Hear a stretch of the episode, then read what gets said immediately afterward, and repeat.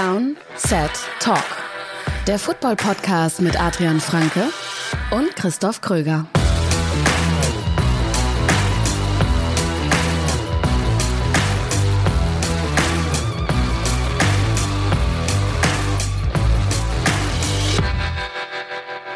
Ihr hört eine neue Folge Downset Talk am 26. Januar 2023. Das ist der offizielle NFL-Podcast von The Zone und Box mit mir, Christoph Kröger und Adrian Franke. Einen wunderschönen guten Tag. Es wird ernst, Adrian. Mm, ja. Es wird ernst. Es gibt nur noch zwei Spieltage in dieser Saison. Dann ist die Saison auch schon wieder vorbei. Mhm. Irgendwie sagen wir jedes Jahr, ja, es ist zäh in der in so Mitte der Saison, Mid-Season. Aber es ist trotzdem dann auch schnell wieder vorbei. Die Playoffs gehen also schnell durch, ne? Also ja, ich finde, die Playoffs sind gehen das, wirklich sehr schnell durch. Könnte Ja. ich mehr von haben. Ja, ja. Eine Woche also, mehr.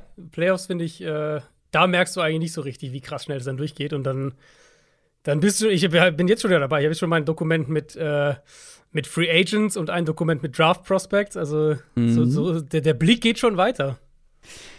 Ja, muss er, geht er ja bei vielen Teams auch, die jetzt nichts mehr mit dem Ausgang dieser Saison zu tun haben. Und nee, ich habe dieses Jahr noch nicht angefangen, weil ich hatte die letzten Jahre ja immer im Januar angefangen, die ersten Quarterbacks mir anzugucken. Aber dann habe ich gemerkt, ich habe überhaupt keine Zeit dafür. Und wenn ich dann gucken muss, habe ich eh schon wieder alles vergessen, beziehungsweise muss das ganze Geguckte noch mal irgendwie auffrischen bei den Quarterbacks, die ich dann im Januar geguckt habe. Also ich werde das einfach nach dem Super Bowl starten und dann intensiv durchballern. Hab dann ja noch ein bisschen Zeit. Wann ist Draft? Ende April wieder, ne? Ist richtig, ja. Ist wieder, ich glaube, 27. oder sowas in der Art. Wir schauen heute natürlich auf die beiden Conference Championship Games. Das sind richtig, richtig vielversprechende Spiele. Du hast es schon in unserer Folge Moon Talk diese Woche gesagt. Ja, wahrscheinlich oder man kann auf jeden Fall behaupten, die vier besten Teams der Saison, wenn man so die ganze Saison betrachtet, die hier gegeneinander spielen. Also gerade in der NFC, Platz 1 gegen 2 und absolut auch irgendwie jetzt das Top-Duell so zum Ende der Saison. Ja, nee, also es ist natürlich so, eine Saison ist ja immer eine Entwicklung auch irgendwie, ne? So nach Woche, weiß nicht, fünf oder so. Wenn du da 100 Leute gefragt hättest, wahrscheinlich hätten 90 davon die Bills in den Super Bowl getippt, weil die halt super Ja, dominant. Genau, ja, ich wahrscheinlich auch, weil die ja einfach super dominant am Anfang waren, ähm, als Favorit schon in die Saison gegangen sind, dann das bestätigt haben und dann dachte man also, ja gut, dann. Ja. Ne? Aber es ist halt wirklich, es ist, wir sehen Die das ja eigentlich Bengals ein Jahr. bisschen gewackelt. Genau. Bengals, Bengals so ein bisschen gewackelt. Ähm, die Niners Quarterback auf Quarterback verloren und so. Ja, Ähm, ja. Und standen ja auch nicht gut. Ich meine, die, was waren die? die also die standen ja, die standen ja nach, nach so fünf, sechs Spielen, standen die ja gar nicht so gut da, auch vom Rekord her. Ähm, und das sehen wir aber wirklich ja jedes Jahr, dass du dann halt diese Trends sehen musst. Und gar nicht so sehr im Sinne von, ja, es ist eine Saison über, über mehrere Hälften, über zwei Hälften oder über drei Drittel und du musst halt irgendwie, das muss man so unterteilen, sondern einfach diese Entwicklung, die man halt sieht. Und bei manchen Teams siehst du halt die Entwicklung. Die Bengals wären da für mich das perfekte Beispiel. Und bei anderen Teams siehst du eben, dass bestimmte Sachen eine Zeit lang funktionieren. Und wenn die nicht mehr funktionieren, dann finden sie nicht den, den Konter oder den Plan B. Und dann fallen sie halt ab. Und ich würde sagen, auf die gesamte Saison gesehen, dass in jeweils in beiden Conferences die beiden besten Teams am Sonntag spielen. Ja, und das ist ganz oft auch eine Coaching-Frage, weil ich musste Mhm. gerade dran denken, so wie du es gesagt hast, mit den Trends und wenn Dinge, die funktioniert haben, nicht mehr funktionieren, dann irgendwie eine Antwort finden. Da, da, das ist genau das Gleiche gerade im Fußball. Äh, beziehungsweise wahrscheinlich schon immer im Fußball, aber gerade gibt es so Szenarien im Fußball, wenn man sich Liverpool mit Klopp anguckt, was da lange funktioniert hat und jetzt nicht mehr und man findet keine richtige Lösung. Ähm, bei Arsenal genau das Gegenteil und ein Pep Guardiola, jetzt mal Vergleich mit Kyle Shanahan, die immer wieder irgendwie so einen Schritt voraus zu sein scheinen und egal was kommt, äh, immer wieder Änderungen parat haben und es funktioniert irgendwie immer. Äh, Finde ich einen ganz spannenden Gedanken, aber darüber wollen wir gar nicht sprechen, sondern wir haben noch was anderes vorbereitet, weil zwei Spiele Preview, ja, wir gucken ausführlich drauf, aber ihr seid ein bisschen mehr Content von uns gewohnt. Wir werden noch über ein paar, Adrian nennt es immer Learnings sprechen. Das klingt immer sehr äh, auch akademisch. Takeaways oder, äh, oder Bauchgefühl, wie du magst. Also, Oh, Bauchgefühl. äh, wir, haben, wir, wir haben uns da bin ich gut drin. wir wollen so ein bisschen mal, mal die Playoffs sind logischerweise noch nicht durch, aber der Großteil der Spiele natürlich so ein kleines bisschen mal gucken, ganz locker irgendwie, was sind so Takeaways, was kann man vielleicht mitnehmen, was kann man, ähm, was sagt uns vielleicht was über die Offseason oder über die nächste Saison, was verrät uns vielleicht auch oder wo haben wir vielleicht auch unsere Meinung geändert. Aber aus den Playoffs jetzt. Genau. Genau. Vorher haben wir aber natürlich noch die gewohnten Rubriken News und diese hier. Quick Question. Wie immer von einem unserer Supporter. Bei Patreon könnt ihr uns unterstützen. www.downsettalk.de slash support und dann kommt ihr auf unseren exklusiven Discord-Channel und da hat Chief Master Pro fol folgende Frage gestellt. Wessen Super Bowl Window hat sich am Ende der Saison geschlossen und wessen öffnet sich nächstes Jahr? Ich könnte mir vorstellen, dass wir beim zweiten Teil, also bei wem geht das Super Bowl Window auf, die gleiche Antwort haben. Deswegen würde ich einfach damit mal anfangen. Bei Mhm. mir sind es die Jaguars. Ja, ist, glaube ich, die offensichtlichste Antwort. Also ein Team, das halt den, den Quarterback auf dem Rookie-Vertrag hat. Und das ist jetzt das eine Team, ähm, das noch einen Quarterback auf dem Rookie-Vertrag hat und das dieses Jahr so einen Sprung gemacht hat.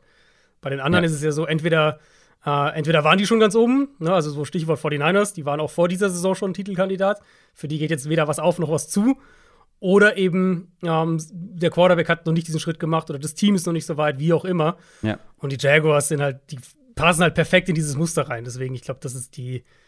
Ich weiß gar nicht, also würdest du noch ein anderes Team nennen? Weil ich habe echt doch überlegt, mir ist jetzt ehrlich gesagt kein anderes eingefallen. Also, das ist natürlich, es ist natürlich immer einfach, dann das Team zu nennen mit einem jungen, aufstrebenden Quarterback. Mhm. Ähm, ich finde aber, wenn die Lions die richtigen Dinge machen Mhm. in der Offseason ähm, und äh, sie sich noch weiter entwickeln können, wenn man da die zweite Saisonhälfte betrachtet und dann jetzt noch weiter denkt mit einer guten Offseason, mit einer Weiterentwicklung des Teams, dann Super Bowl Window ist ein, ist ein Stretch, gebe ich zu, aber zumindest mal absolut berechtigte Playoff-Ambitionen. Das ja. Das also, ja, da, da knirsch ich so ein bisschen mit den Zähnen, wenn du mir dann Jared, Jared Goff, Goff, als, stand, als Jared Super Goff stand mit perfekten Bedingungen im Ja, Super Bowl. Und stimmt, wenn ja. die Lions das schaffen, diese ihm zu gewährleisten, Mhm. dann gibt es, finde ich, wenig Argumente, außer halt, ja, wir haben Jared Goff in sämtlichen Ja. Verfassungen schon gesehen.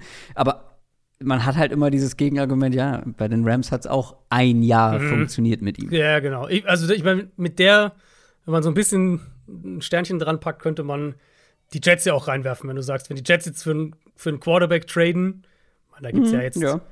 gibt's ja gewisse Gerüchte, dass die Packers vielleicht doch bereit wären, Aaron Rodgers zu traden. Ähm, wenn die Jets für einen Quarterback traden, der Playoff-Format hat, das kann ja auch Jimmy Garoppolo sein. Wenn wir Goff nehmen, kann es auch Garoppolo sein, so ein bisschen. Äh, dann sind die vielleicht auch auf dem Weg dahin. Aber die würde ich halt jetzt noch nicht nennen, weil wer weiß, was die auf Quarterback machen. Und bei wem ist es zugegangen? Da kann man, finde ich, ein, zwei Teams mehr Ja, nennen. ich habe vier sogar insgesamt. Vier. Mhm. Ja, ich habe ich hatte einen ganz klaren Favoriten, eins, was mir direkt eingefallen ist, und dann noch ein weiteres. Dann habe ich aber auch äh, die Suche eingestellt, weil ich war zufrieden mit den Buccaneers. Ja, Buccaneers ist, glaube ich, offensichtliche Ding. Ich Ja. denke, niemand rechnet damit, dass Brady äh, nochmal für die spielt. Ich glaube, wir alle gehen davon aus, entweder macht er Schluss, was ich nicht glaube, oder er geht woanders hin und dann ist Ich es halt glaube, ich bleib dabei. Ich glaube, er macht Schluss. Ich Ja, werde das durchziehen, bis es soweit ist. Oder eben nicht. also so oder so denke ich nicht, dass er nochmal für die Bucks spielt und dann haben wir ein Team mit dann neuem Offensive Coordinator, ein Team, was Ja. auch älter jetzt geworden ist, was ein paar Free Agents hat. Ähm, Da war vor allem, ich finde, das unterscheidet sie von einigen anderen Teams. Ich bin gespannt, wen du gleich noch nennst, aber da war halt dieses Window ganz klar da. Genau. Mit Brady, Genau. mit den Waffen, den, den Ja. Playmakern, offensiv, defensiv. Und es hat halt nicht funktioniert, weil man, ja, also ich bleibe immer wieder beim Headcoach hängen, äh, weil das war die drastische Änderung im Vergleich zu letztem Jahr oder den letzten Jahren. Ähm, das ist für mich dann ganz klar zugegangen. Es war am weitesten offen und ist am klarsten zugegangen. Äh, wen Ja. hast du noch? Die Rams? Rams würde ich auch nennen, genau. Ich meine, die Rams werden Mhm. Da mehr als fünf mich Spiele trotzdem gewinnen. schwer, auch ja, Ja, da tut es, ich tue mich trotzdem schwer, die Rams voller Überzeugung hier zu sagen, das ist zugegangen, auch wenn ich natürlich die Kader-Building, die Roster-Building-Problematiken sehe, Ja. aber die zwei wichtigsten Positionen bleiben gleich zu dem Jahr, in dem sie den Super Bowl gewonnen haben. Deswegen tue ich mich schwer, da Ja. das Fenster komplett ja. zu schließen. Also sie müssten halt, Ich lehne es an, ich lehne es an. sie auf Kipp, Fenster auf Kipp. ja. Super Bowl Fenster auf Kipp. Ähm, Sehr gut. ich glaube halt, die, die Rams müssten halt drastisch ihre Offensive Line rebuilden in einer Offseason, was ich für sehr, sehr schwierig halte. Ähm, sie müssten gleichzeitig mehr Explosivität in ihre Offense bringen. Sie müssen in ihre Defense bräuchten sie eigentlich, müssten sie noch was Richtung Pass Rush machen. Das war ja das große Thema, auch Richtung Trade Deadline damals noch, als die Rams, als wir noch bei den Rams so überlegt haben, gehen die jetzt nochmal all in und sie wollten ja offensichtlich für Brian Burns traden. Das sind mir zu viele Baustellen, um die in einer Offseason zu beheben und deswegen sehe ich die das Fenster einfach jetzt gerade so, dass es gerade zugeht und ich glaube, es wird nächste Saison nicht wieder, es wird nächste Saison eher weiter zugehen als nochmal aufgehen. Ähm, ich habe die Cowboys auch hier. Die Cowboys in meinen Augen hatten letztes Jahr ihren Shot, also 2021 in der Saison. Da hatten ja, aber dann hatten sie ja dieses Mal kein offenes Fenster. Ja, gut, also sagen wir so, die waren natürlich trotzdem, wenn du es überlegst, vor Woche, was weiß ich, vor Woche 15, 16, also im, im Endspurt der mhm. Regular Season, hat ja jeder ja. die Cowboys als eines der Top-Teams der NFC gesehen. Also sie waren ja doch wieder da. Ähm, aber wir haben ja ausführlich am Montag drüber gesprochen, die Limitierungen im Kader waren einfach groß und die werden jetzt nicht kleiner. Die haben einiges an Free Agents. Äh, Cap-Situation ist ein Thema. Die verlieren vielleicht Dan Quinn, ihren Defensive Coordinator. Die, also Kellen Moore, vielleicht auch der Offensive Coordinator, ist auch unter anderem bei den Panthers im Gespräch. Ich glaube, dass, dass die ihren Peak jetzt gerade hatten und dass die jetzt so ein bisschen nicht rebuilden müssen, aber retoolen müssen. Also so ein paar Sachen neu ausrichten und das dauert dann in der Regel auch mal ein Jahr. Deswegen habe ich, glaube ich, die, für die Cowboys ist es vorübergehend zu. Ähm, und dann, da bin ich auf deine Meinung gespannt ich finde die Packers, ehrlich gesagt. Also ich finde, die Packers sind ja. an einem Punkt angekommen, wo das so stagniert, dieser Kader. Und ja, die Defense kann nächstes Jahr dann besser sein, ne, will ich überhaupt nicht mhm. ausschließen. Aha. Aber dass die jetzt noch mal ein Championship-Window öffnen, ich weiß es nicht. Der Cap von denen ist, ist ganz, ganz tight. Also die haben kaum Spielraum. Ich weiß es nicht. Ich, irgendwie sehe ich es bei den Packers nicht.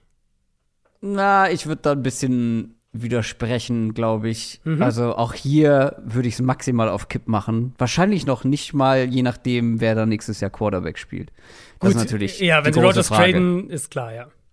Klar, wenn sie Rogers traden, aber mit Rogers und ich finde, man hat halt äh, positive Tendenzen äh, erkennen können im Laufe der Saison. Also wenn ich da auf Individu Spieler gucke oder ja, individuelle Playmaker vor allem auch gucke, wie ein Christian Watson, wie der sich entwickelt hat. Du hast ein, zwei junge Leute da noch.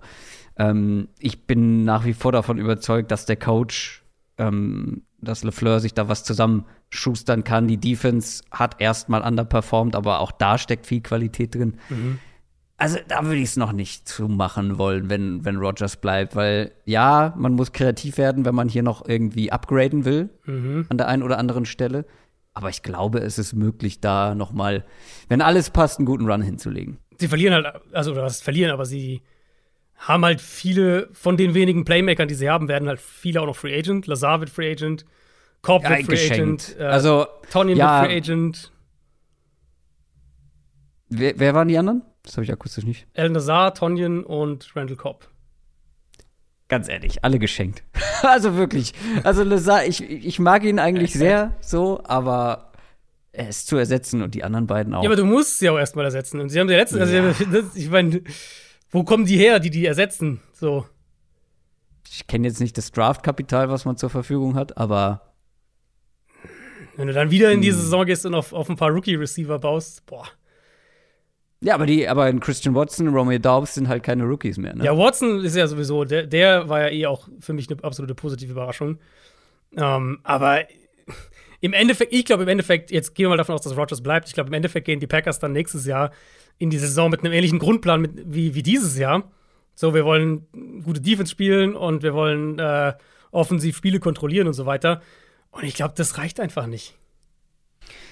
Ich bin gespannt, was ihr dazu sagt. Für mich die Packers eben noch auf jeden Fall Stand jetzt im Rahmen der erweiterten Contender wahrscheinlich dann zu Beginn des nächsten Jahres. Das war unsere Quick Question. Kommen wir zu den News. News aus der NFL. Fangen wir an mit den New England Patriots. Da haben wir schon verwundert reingeblickt, als die Patriots in die Saison mit eigentlich keinem so richtigen Offensive Coordinator gegangen sind. Zumindest keiner, der das vorher schon mal gemacht, haben, hm. äh, gemacht hat. Äh, das haben sie jetzt geändert. Und zwar haben sie hier einen guten alten Bekannten zurückgeholt. Bill O'Brien ist der neue Offensive Coordinator. Der neue alte. Ja, das ist wirklich, ich würde sagen, die am wenigsten überraschende Coach-Verpflichtung in dieser Offseason. Belichick, das hat ja die vergangene Offseason deutlich unterstrichen. Belichick will Coaches um sich herum haben, die er kennt. Ähm, und Gleichzeitig mussten die Patriots offensiv jemanden holen, der die Offense auch wirklich anführen kann, der Mac Jones entwickeln kann. Und also ich habe mich ja letztes Jahr schon gewundert, warum sie da nicht schon Bill O'Brien geholt haben. Also ich wollte nämlich gerade fragen, wo ist der Unterschied zu letzter Ja, Offseason? total. Also äh, in meinen Augen wäre das der Move letztes Jahr schon gewesen. Da haben wir, glaube ich, sogar auch drüber gesprochen damals. Und der hat ja nun mal eine lange äh, Patriots-Vergangenheit, auch Quarterbacks-Coach da gewesen, Offensive Coordinator da gewesen und jetzt eben die letzten beiden Jahre als Offensive Coordinator bei Alabama.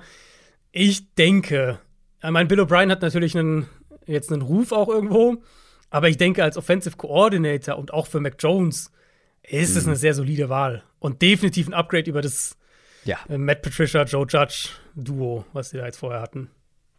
absolut. Ja, da könnte sich noch generell viel tun. Ne? Einige Koordinator Ja. äh, entlassen worden. Wie glaubst du, geht da das Karussell weiter? Also, ich meine, wir werden jetzt natürlich nicht über alle im Detail sprechen. Wenn es sozusagen ein größeres Hiring ist oder sowas, dann werden wir es mal ansprechen. Aber es ist schon auffällig, wie viele Posten da jetzt offen sind aktuell. In den Division-Folgen spätestens im Sommer werden wir das natürlich dann aufgreifen. Aber nur mal so als kleiner Überblick. Die Bucks haben Byron Leftwich entlassen. Das, denke ich, hat sich abgezeichnet. Aber da sind wir ja schon bei der Frage, okay, welcher Coordinator kommt und mit welchem Quarterback arbeitet der dann überhaupt?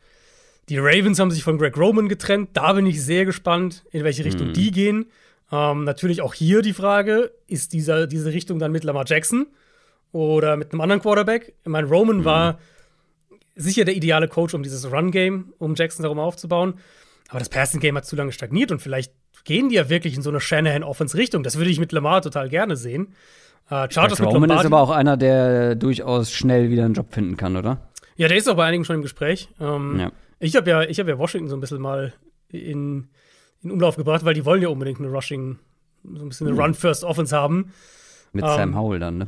Genau, ja. Kann, ja auch laufen. Äh, äh, Im College war der? Hä? Ist zwar eher so der Power-Run-Quarterback, aber Ja, du. Also, ne, ich glaube, halt, das ist, das ist zumindest Romans Stärken zu dem philosophisch passen, was, was Ron Rivera machen will. Deswegen könnte das Sinn ergeben. Äh, Chargers mit Lombardi, das hatten wir schon. Auch das, denke ich, hat sich abgezeichnet, war notwendig. Die Titans haben ihren Offensive Coordinator gefeuert, die Jets, die Commanders eben und äh, die Rams brauchen auch einen neuen, weil deren Offensive Coordinator Liam Cohn ins College zu Kentucky geht.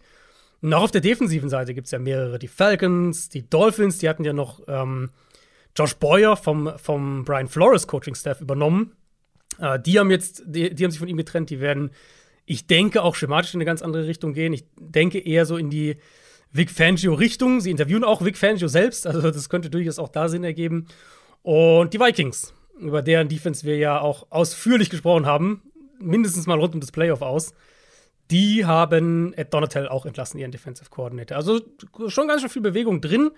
Und wir sehen jetzt ja, dass das alles heute, das mittlerweile alles so ein bisschen, ja, mehr Zeit sich die Teams nehmen, ne? Also auch mit Head Coaches. Mhm. Ja, alles total. läuft so ein bisschen langsamer eben auch mit den, mit den neuen Interviewregeln. Da vielleicht gar nicht mal verkehrt. Nee, weil glaub ich auch. Wie oft hatten wir das Gefühl, hä, was ist das für eine Entscheidung? Also, ich glaube auch, dann dass irgendwelche Entscheidungen getroffen worden, wie beim DFB.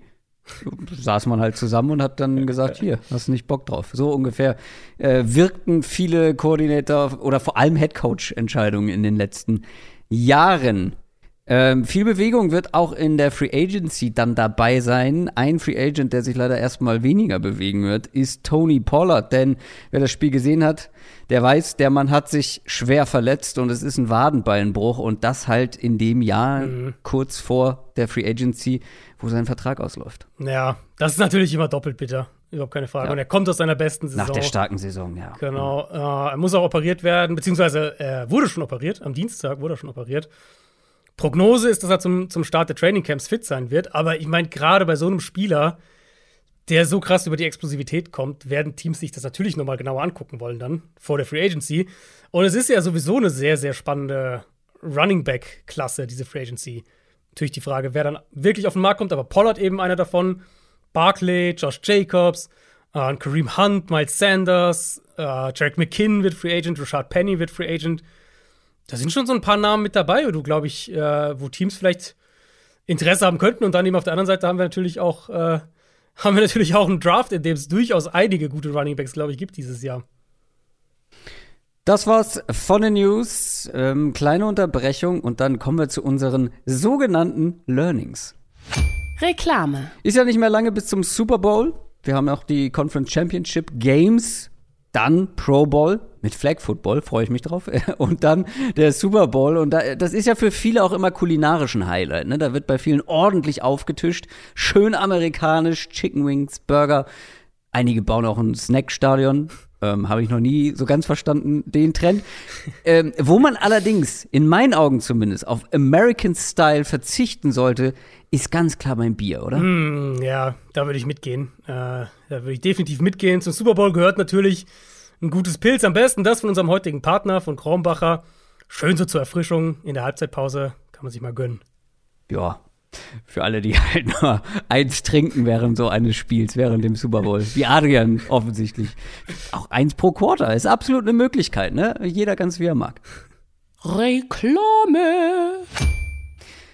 Wir sprechen über das, was wir gelernt haben, unsere Takeaways. Was ist uns aufgefallen, vor allem jetzt in den Playoffs, in der Postseason? Meine sind, ich habe so zwei, über die wir schon häufiger, glaube ich, auch mal so im Ansatz gesprochen haben bei einem vor allem. Die sind relativ straightforward. Hast du was, hast du was Verrückteres mitgebracht? Ich weiß jetzt nicht, was verrückter ist. Ich habe auch zwei. Ähm, ich fange mal mit einmal. Ich habe, also ich finde, für mich hat sich der Blick nochmal drauf geändert, was den Wert von Head Coaches angeht. Mm, ja, sehr gut. Weil das fand ich dieses Jahr schon sehr, sehr auffällig. Eben so, so hat mich so ein bisschen auch dazu gebracht, dann den Value vom, vom Headcoach nochmal so ein bisschen zu überdenken. Also natürlich, dass der, dass der Headcoach wichtig ist, das wissen wir, glaube ich, alle. Aber wenn Ja. man halt sieht, den Turnaround, den die Jaguars unter Doug Peterson Ja. hingelegt haben und dann in die Playoffs gekommen sind, ähm, was die Giants unter Brian Dable gemacht haben, mit super Mhm. limitierten Mitteln, gerade offensiv, fällt natürlich auch in die Richtung. Ein Stück weit kann man auch, finde ich, San Francisco dazu zählen. Klar, die haben einen tollen Kader, aber wenn man sieht, was für ein Floor Shanahan der Offense einfach gibt, dass die mit dem dritten Ja. Quarterback ins Championship Game kommen. Ähm, oder auch selbst die Ravens, wenn man sieht, die Ravens kompetitiv sind, obwohl sie offensiv halt ganz klar limitiert waren, jetzt auch äh, spätestens nach der Lamar Jackson. Das hat man aber auch teilweise gesehen. Das hat natürlich es gesehen, aber ich meine, die waren immer noch in den Playoffs und waren Ja, aber die hatten eine bombenstarke Defense. und die, aber die waren ein Freakplay davon entfernt, die Bengals vielleicht rauszukicken. Ja, Ich meine, also ne, das ist ja mit schlechtem Coaching kommst du da nicht hin. das ist Ähm, richtig. Und das ist halt für mich dann auch ein interessanter Takeaway, wenn wir, jetzt haben wir gerade ein bisschen über, über, über Koordinatorposten und so gesprochen, aber wenn wir darüber dann denk, nachdenken, wie viel man als Ablöse für einen Sean Payton bezahlen sollte, zum Beispiel. Mhm. Was ich, was ich spannend finde, ähm, ich habe da vor ein paar Wochen auch mal drüber nachgedacht, und zwar, ich weiß nicht mehr, welchen Podcast ich gehört habe, ich glaube den The Athletic äh, Football Podcast. Äh, Da wurde nämlich noch mal äh, so ein bisschen drüber gesprochen, wie wichtig es ist auch, wie wichtig es ist, ähm, also was für eine wichtige Aufgabe eines Headcoaches eben auch ist, den Staff zusammenzustellen Ja, ja. und wie Headcoaches das auch unterschiedlich angehen. Ähm, wir kritisieren ja ganz oft diese Vetternwirtschaft, die da einfach stattfindet. So, ne? Äh, Bill- ja, Bill Belichick mit Bill Mhm. Okay. O'Brien, bestes Beispiel. Ja. Und zum Beispiel ein Brian Dable, der es komplett anders gemacht hat. Der Mhm. wirklich mehrere wichtige Posten an Leute vergeben hat, mit denen er noch nie wirklich was zu tun hatte, zumindest nicht arbeitstechnisch, sondern der einfach die Arbeit angeschaut hat, gesagt hat, ey, die machen gute Arbeit, ganz offensichtlich, den will ich in meinem Team haben. Oder der hat eine ähnliche Philosophie wie ich, Mhm. ähm, aber wir haben noch nicht zusammengearbeitet. Der wirklich so sein Stuff zusammengestellt hat und das ist ja, also gerade So bei sollte Brian es eigentlich sein, Giants, so sollte es natürlich ja. sein, aber so läuft es nicht immer. Mhm. Aber du siehst, wenn du das richtig machst, wenn du da die richtigen Leute auswählst, wie Brian Dable es gemacht hat, ähm, dann auch übrigens ähm, die, er war ja kein Playcaller bei den Giants, oder? Nee, das war ja auch so eine, äh, eine ungewöhnliche Sache eigentlich, dass du einen, Ja. einen Headcoach hast, der ja eben als Playcaller letztlich Genau. diese Chance bekommen hat und dann halt sagt, ich, äh, ich mache das aber nicht, ich übergebe das an meinen Offensive Coordinator, den ich angestellt habe, den ich nicht kannte vorher, der jetzt nicht Genau, genau, genau, eins zu genau. eins meine Offense läuft, sondern aber Ja. ganz klar Stärken, Schwächen auch reflektiert bei sich offensichtlich. Der, also wie viele Coaches sind auch dann schon daran gescheitert, gute Coordinator, die dann aber sich zu sehr ins Playcalling. Also ich finde, Cliff King Kingsbury könnte man hier allen voran Ja, auch nennen, ne? Ähm, wo du ja auch immer sagst, äh, bestimmt ein guter Offensive Coordinator, aber der war halt so mit Playcalling und dem ganzen drumherum irgendwie während Ja. des Spiels beschäftigt, dass du dann ähm, Daniel Hackett, glaube ich, äh, könnte man hier auch Hackett ist wahrscheinlich das Extremste. ja, ähm, Beispiel, ja. also das gehört halt eben auch noch dazu und das darf man nicht unterschätzen. Und um, da, um den Case auch noch zu unterstreichen, was ich gerade angesprochen habe, guck dir das Gegenteil an, was passiert ist, als Bruce Arians ausgestiegen ist bei den Buccaneers. Ja, Also, oder, oder auch Ein weniger. enormer Leistungsdrop-off. Genau, äh, voll. Oder auch wenig, we weniger eklatant, aber zumindest, äh, zumindest auffällig, würde ich sagen, wenn wir bei Dable bleiben, einfach zu sehen, Josh Allen mit ihm und ohne ihn. Will das jetzt nicht komplett nur daran festmachen, aber das war schon auffällig. Da haben wir auch am Montag drüber Ja. gesprochen, dass, dass da schon Dinge, die mit Dable anders funktioniert haben, jetzt nicht mehr funktioniert haben. Sean Payton, vielleicht natürlich auch, liegt natürlich auch irgendwo an einem Drew Brees, der nicht mehr bei den Saints ist. Klar, aber auch hier ähm, sieht man einen Drop-off. Möchtest du noch was zu dem Punkt sagen? Sonst Nee, nee, mach Würde ich- ja, weiter. Mein erster, also ich habe zwei Sachen, ähm, finde ich, die man ganz klar erkennt. Ohne die beiden Sachen oder ohne vor allem eine davon, wird es schwer in der NFL so richtig erfolgreich zu sein. Also ja, man kommt vielleicht in die Postseason und es gibt hier auch für beide Beispiele ein paar Ausreißer. Ähm, die machen es aber mit anderen Sachen äh, wieder wett. Meine erste Sache ist, ohne eine richtige Top-Offensive Line ist es offensichtlich schwer, Erfolg zu haben im, äh, in der NFL oder bis ins Super Bowl zu kommen. Das klingt jetzt erstmal offensichtlich, aber ich rede wirklich von Top-Lines. Ich habe einfach mal, um das ein bisschen greifbarer zu machen, das Offensive Line Ranking von Pro Football Focus hergenommen. Das kommt, ähm, ich weiß nicht, ob sie das immer schon so machen, aber dieses Jahr wöchentlich raus. Ich glaube, letztes Jahr so alle paar Wochen. Aber ich habe mal das letzte jeweils genommen, nach der Regular Season. Die Eagles auf 1, die Chiefs auf 4, die 49ers auf 7. Die sind alle jetzt noch vertreten in den Playoffs. Und das sind alles Top 10 Offensive Lines. Nur die Bengals sind so ein Outlier mit äh, Platz 28, aber die haben uns alle überrascht gegen die Bills mit einer starken Leistung. Und wenn du dir jetzt anguckst, wer gerade ausgeschieden ist, die Cowboys an 12, okay, Jaguars 19, Bills 23, Giants 30. Wie gesagt, die Bengals sind so eine Anomalie äh, seit zwei Jahren. Also die sind trotz einer schlechten Line auch in den Super Bowl gekommen. Da dann allerdings gescheitert. Die Rams, die letztes Jahr gewonnen haben, waren in dem Jahr auf Platz 7 in diesem Ranking.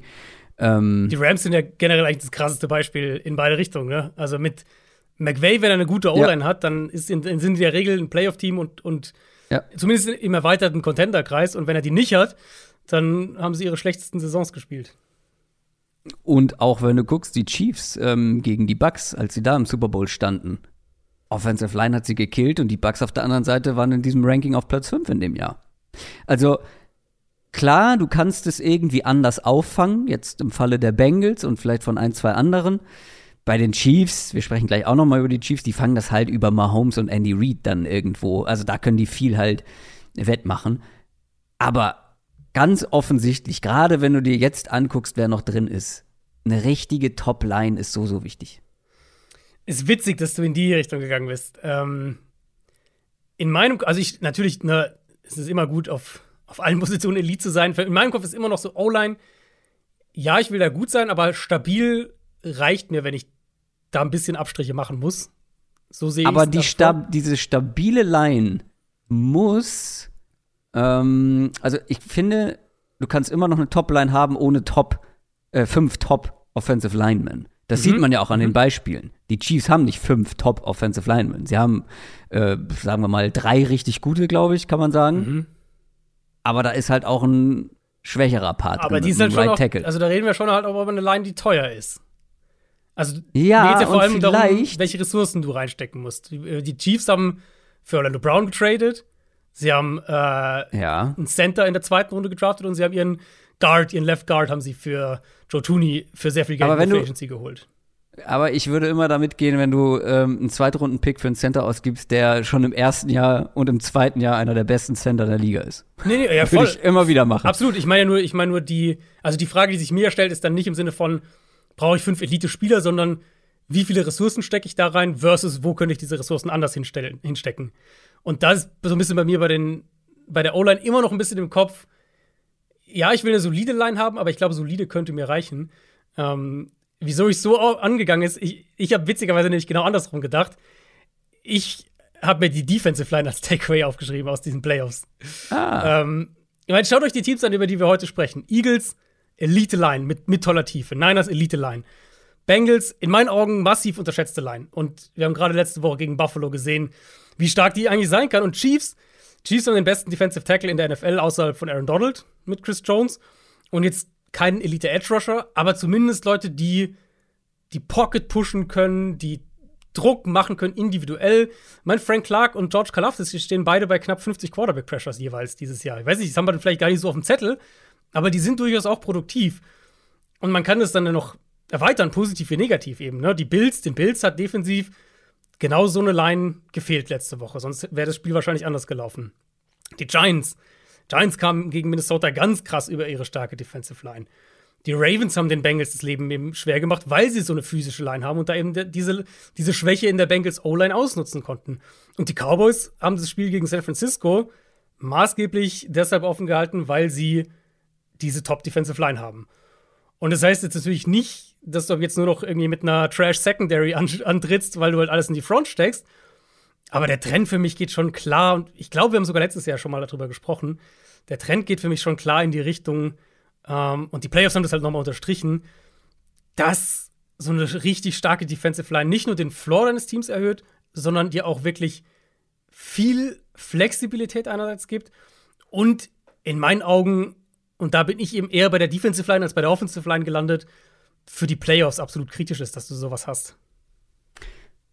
Ja, irgendwie bedingt sich beides ja auch so ein bisschen. Ja, klar, Aber, ja. du musst sie dann blocken können, diese Offensive Line auf der anderen Seite. Also ich glaube, man kann festhalten, äh, liebe GMs, investiert mehr in eure Lions-Seite, könnt ihr euch aussuchen. Oder einfach in beide. Ich, ohne dich reinreiten zu wollen, ich weiß aber, dass wir vor zwei Jahren oder so hier gesessen haben und äh, darüber gesprochen haben, was ist wichtiger, Coverage oder Pass Rush.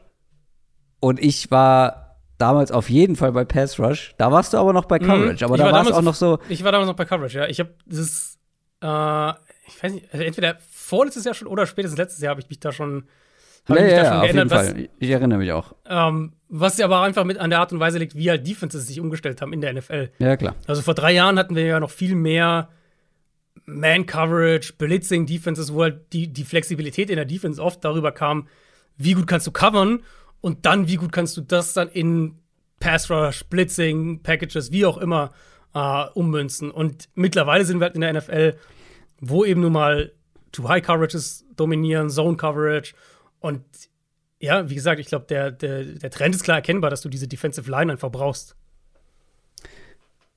Wenn du dir einen Spieler von beiden in ihrer Prime aussuchen müsstest, ähm, JJ Watt oder Richard Sherman, wen willst du in dein Team haben? Watt. Mhm. Sherman ist halt. Wenn jetzt Darrell also Reeves gefragt hättest, wäre es schwieriger für mich gewesen. Mit wem? Wenn es jetzt Darrell Reeves Prime gesagt hättest, wäre es wahrscheinlich äh, schwieriger gewesen. Ja, gut, mir, das war halt der letzte, der so für alle irgendwie die klare Nummer 1 auf Cornerback war. Mhm. Richard Sherman über ein paar Jahre.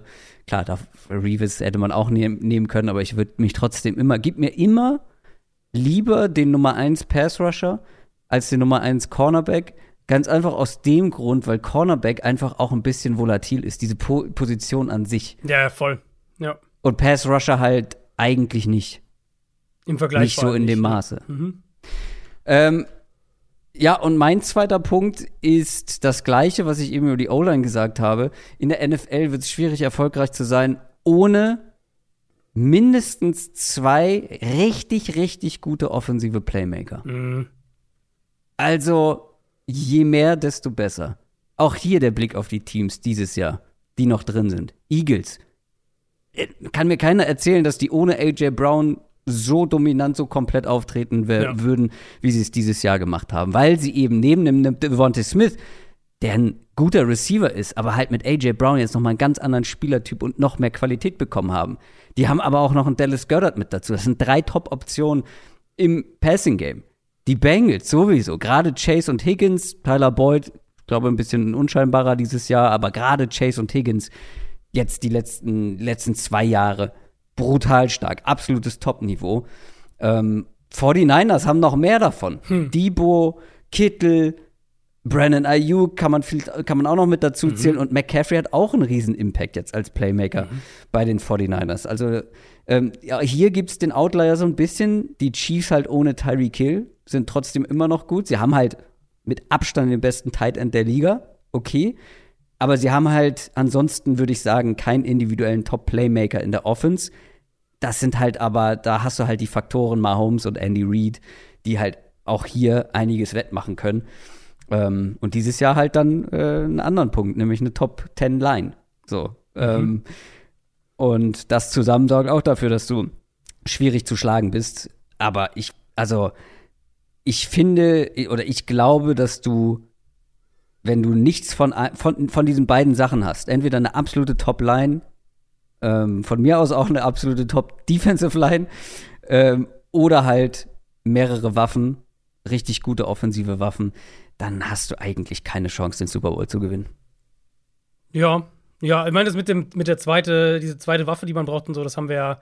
Das meinte ich auch, da haben wir schon häufiger Genau, Cowboys, ja. also das aktuelle Beispiel nochmal gewesen. Aber ich finde, ja genau, aber ich finde gerade diese, diese Playoffs zeigen nochmal, wie wichtig es ist. Guck dir die Chargers an, wo Mike Williams mhm. ausgefallen ist. Ja. Guck dir die, du hast ja gerade gesagt, die Cowboys, aber guck dir auch die Bills an weil Gabriel Davis ja. eben nicht den Impact Voll, hatte, ja. sondern nur ein Stefan Dix da war.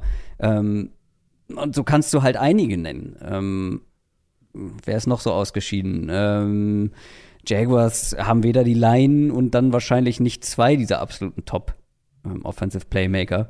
Ja, Ravens, so ich meine, Ravens hatten andere Gründe auch, aber das war ja bei ja. denen die ganze Jahr über ein Thema. Dass halt Ravens halt, hatten nicht mal einen. Genau, das halt, genau, das ist halt Mark Andrews, der aber kein gutes Jahr hatte. Und ansonsten halt nix, mehr oder weniger. Mark Andrews, Mark Andrews hätte mit Lama Jackson auch ein gutes Jahr gehabt, weil als Lama Jackson gespielt mhm. hat, war er eigentlich gar nicht verkehrt. Ja, genau. Aber ja, also der Punkt ist für mich auf jeden Fall, und gerade in Playoffs, das war, das war auf jeden Fall ein Take, den wir, glaube ich, auch letztes Jahr nach den Playoffs hatten, oder den, über den ich auf jeden Fall mal ja. geschrieben habe letztes Jahr, diese, dieses, du brauchst halt mehrere gute Playmaker. Ja. Und deswegen glaube ich halt auch, dass Teams wie, wie Buffalo oder wie Dallas, die habe ich dieses Jahr, wenn wir jetzt dann auf den Draft gucken, sagen wir mal, in den ersten beiden Runden sehe ich da auf jeden Fall einen Receiver bei den beiden. Ja. Hast du noch was? Sonst nee, kommen wir zum äh, jetzt auf. Auf die Spiele gucken. Dann lass uns doch mal auf die Spiele gucken. NFL Preview. Ich habe richtig Bock. Wie gesagt, vier sehr starke Teams. Teams vor allem in richtig guter Verfassung. Das sind sehr würdige Conference Championship Games dieses Jahr. Fangen wir mit dem NFC Matchup an. Wir machen es natürlich chronologisch. Sonntag 21 Uhr die Philadelphia Eagles gegen die San Francisco 49ers. Die 49ers haben sich ein bisschen schwerer getan gegen die Cowboys, aber irgendwie gefühlt, jetzt mit ein paar Tagen Abstand, irgendwie dann auch doch ungefährdet. So in der Nachbetrachtung vielleicht. Die Eagles waren dominant und souverän gegen die Giants, haben sich da easy durchgesetzt. Und jetzt haben wir das wunderbare Quarterback-Matchup Brock Purdy gegen Jalen Hurts. Hm. Ich glaube, diese Konstellation in einem Conference Championship Game.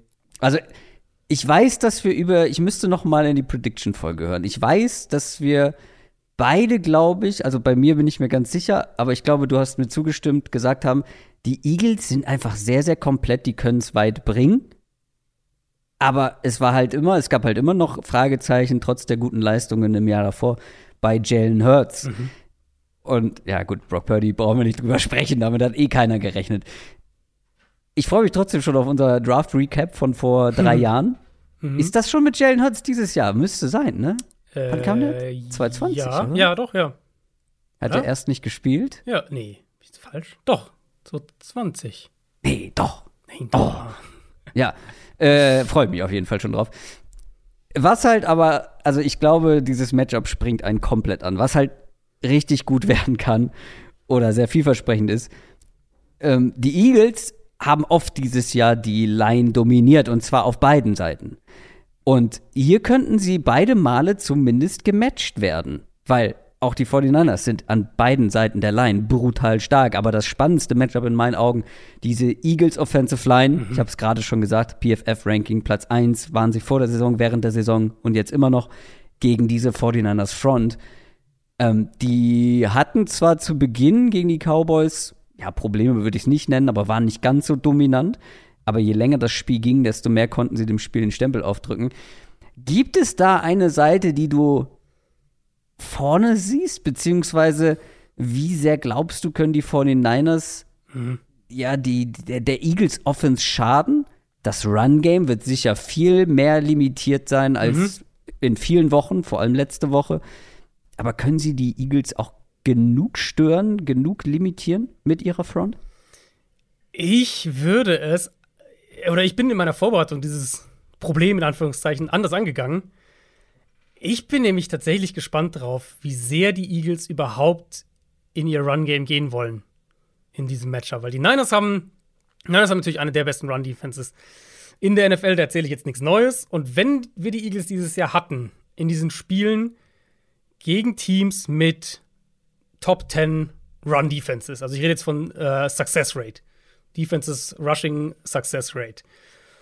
Und davon gab es einige, sechs Spiele insgesamt. Also die Sample Size ist gar nicht so klein. Wenn sie in diesen Matchups waren, dann haben mhm. sie vor allem früh im Spiel, aber generell auch aufs ganze Spiel gesehen, im Vergleich zu ihrem sonstigen Saisonschnitt ihre Passing-Quote hochgeschraubt. Also sie sind es so ein bisschen, ich würde sagen, smart angegangen und haben halt gesagt, mhm. ja gut, wir haben, wir haben die beste Line, okay, aber es ist trotzdem harte Arbeit jetzt gegen, keine Ahnung, die Titans Front oder sowas den Ball zu laufen. Also suchen wir uns einen anderen Weg.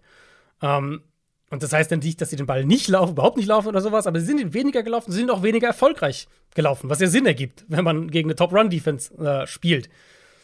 Jetzt ist natürlich der Vergleich von manchen dieser Teams so ein bisschen schwierig, weil zum Beispiel Tennessee war ja so, das, erinnerst du dich noch an das Spiel? Da haben wir in der Preview damals war da so die, das große Thema, ja, können die Eagles nur durch die Luft gewinnen? Und dann mhm. haben sie sie komplett zerlegt. Mhm. Ähm, natürlich ist der Vergleich ein bisschen schwierig, weil die Titans eine schwache Secondary hatten dieses Jahr. Und die Niners haben halt nicht nur eine Elite-Run-Defense, sondern auch eine Top-10-Defense, äh, was, was Passing angeht. Also es ist jetzt nicht eine Situation, wo man draufschaut und sagt, okay, hier im Passspiel haben sie so einen klaren Vorteil, wir gehen jetzt nur aufs Passspiel. Aber ich denke, dass der Weg für die Eagles einerseits sein wird, mehr über den Pass zu kommen. Und was ich mir dann vorstellen könnte, wie sie das Problem noch umgehen, was heißt umgehen nicht, aber so ein bisschen, ja, ihre Chancen verbessern können. Ich glaube, dass wir hier Jalen Hurts als Runner viel bekommen.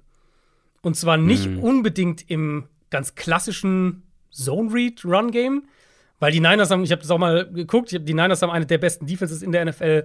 Ähm, gegen Rushing Quarterback. Gegen Quarterback Runs, genau. Ja, ja habe ich auch nachgeguckt. Also egal in welcher Metric auch, EPA pro Play, ja. Yards pro Run, alles First Down Percentage, überall eigentlich Top 5, Top 10.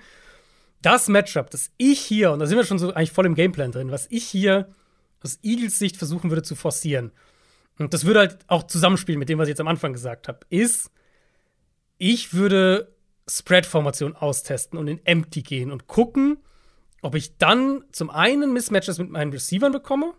Und wenn ich die nicht bekomme, weil die Niners vielleicht sagen, wir, wir, dann gehen wir in unseren Zone Coverages irgendwie passiver oder spielen die halt anders, keine Ahnung wie, dann würde ich aus Empty ins Quarterback-Run-Game gehen. Und das ist jetzt natürlich sehr spezifisch, weil das machen nicht viele Teams, deswegen gibt es auch nicht mhm. viele Stats dementsprechend. Ich habe es trotzdem einfach mal Interesse aber nachgeschaut, den, den Filter mal so gemacht, wie viele Runs die Niners Defense in dieser Saison gegen Spread-Empty-Formation gesehen hat. Was schätzt du, wie ja. viele das waren? Also Spread-Empty, da muss man ja erstmal überlegen, was ist genau die Frage? Wie viel wie viele wie Runs das gesehen nur, haben? Nur Total Runs, wie viele Defen Run die Niners, Runs die Niners Defense. Also äh, aus Spread Empty wirfst du in der Regel den genau. Ball. Ich also sagen, kann ja nur der Quarterback so, laufen. Genau. Gibt's ja kein anderer Spieler. Ja. Oder halt, du hast einen Jet Sweep. Ja, Jet Sweep, noch. Jet Sweep wieder auch noch, genau. genau. Ähm, also da ist ja schon ein Prozentsatz von 90 wahrscheinlich weg.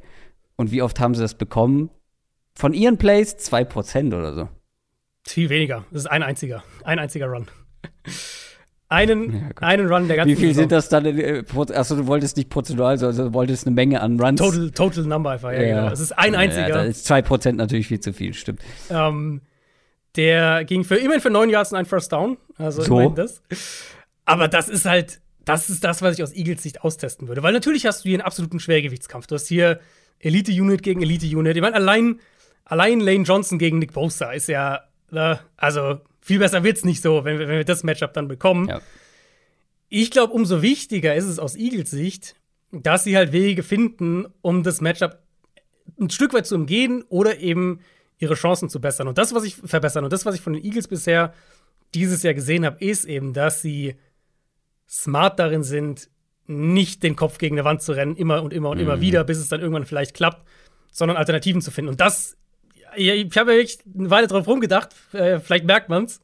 Aber das ist das, wo ich am Ende bei rauskam, wie ich es, glaube ich, versuchen würde. Ich würde A, ein bisschen mehr den Pass kommen, B in Spread gehen und C aus Spread Empty mit dem Quarterback mal testen, wie sattelfest dann die Run-Defense ist. Also Spread Empty, nochmal für alle, die nichts mit dem Begriff anfangen können. Du hast keinen Running Back oder sonst irgendwen im Backfield, nur den Quarterback. Alle anderen stehen an der Line beziehungsweise versetzt im Slot äh, und das Ganze weit aufgefächert. Ne? Also keine Genau. enge Formation, In die sondern Breite, genau. in die Breite. Ja, du sagst es so schön, mehr auf den Pass gehen, weil das ist ja dann das andere Thema, selbst wenn die Eagles nicht so gut laufen können ähm, und halt nicht ihre Stärken so ausspielen, wie sie es gern machen wollen würden, dann ist es ja gegen die 49ers, haben wir jetzt die letzten Wochen schon häufiger äh, gesprochen, dann ist es ja häufig so, ja, die 49ers können vielleicht die Nummer 1 Option über weite Strecken gut wegnehmen. CD Lamb, ja, ab und zu mal ein paar Plays gehabt. Du brauchst halt aber eine gute Nummer 2 oder eine Nummer 3. Haben die Eagles ja. Haben wir gerade drüber gesprochen. Neben AJ Brown, Devontae Smith, Dallas Goddard.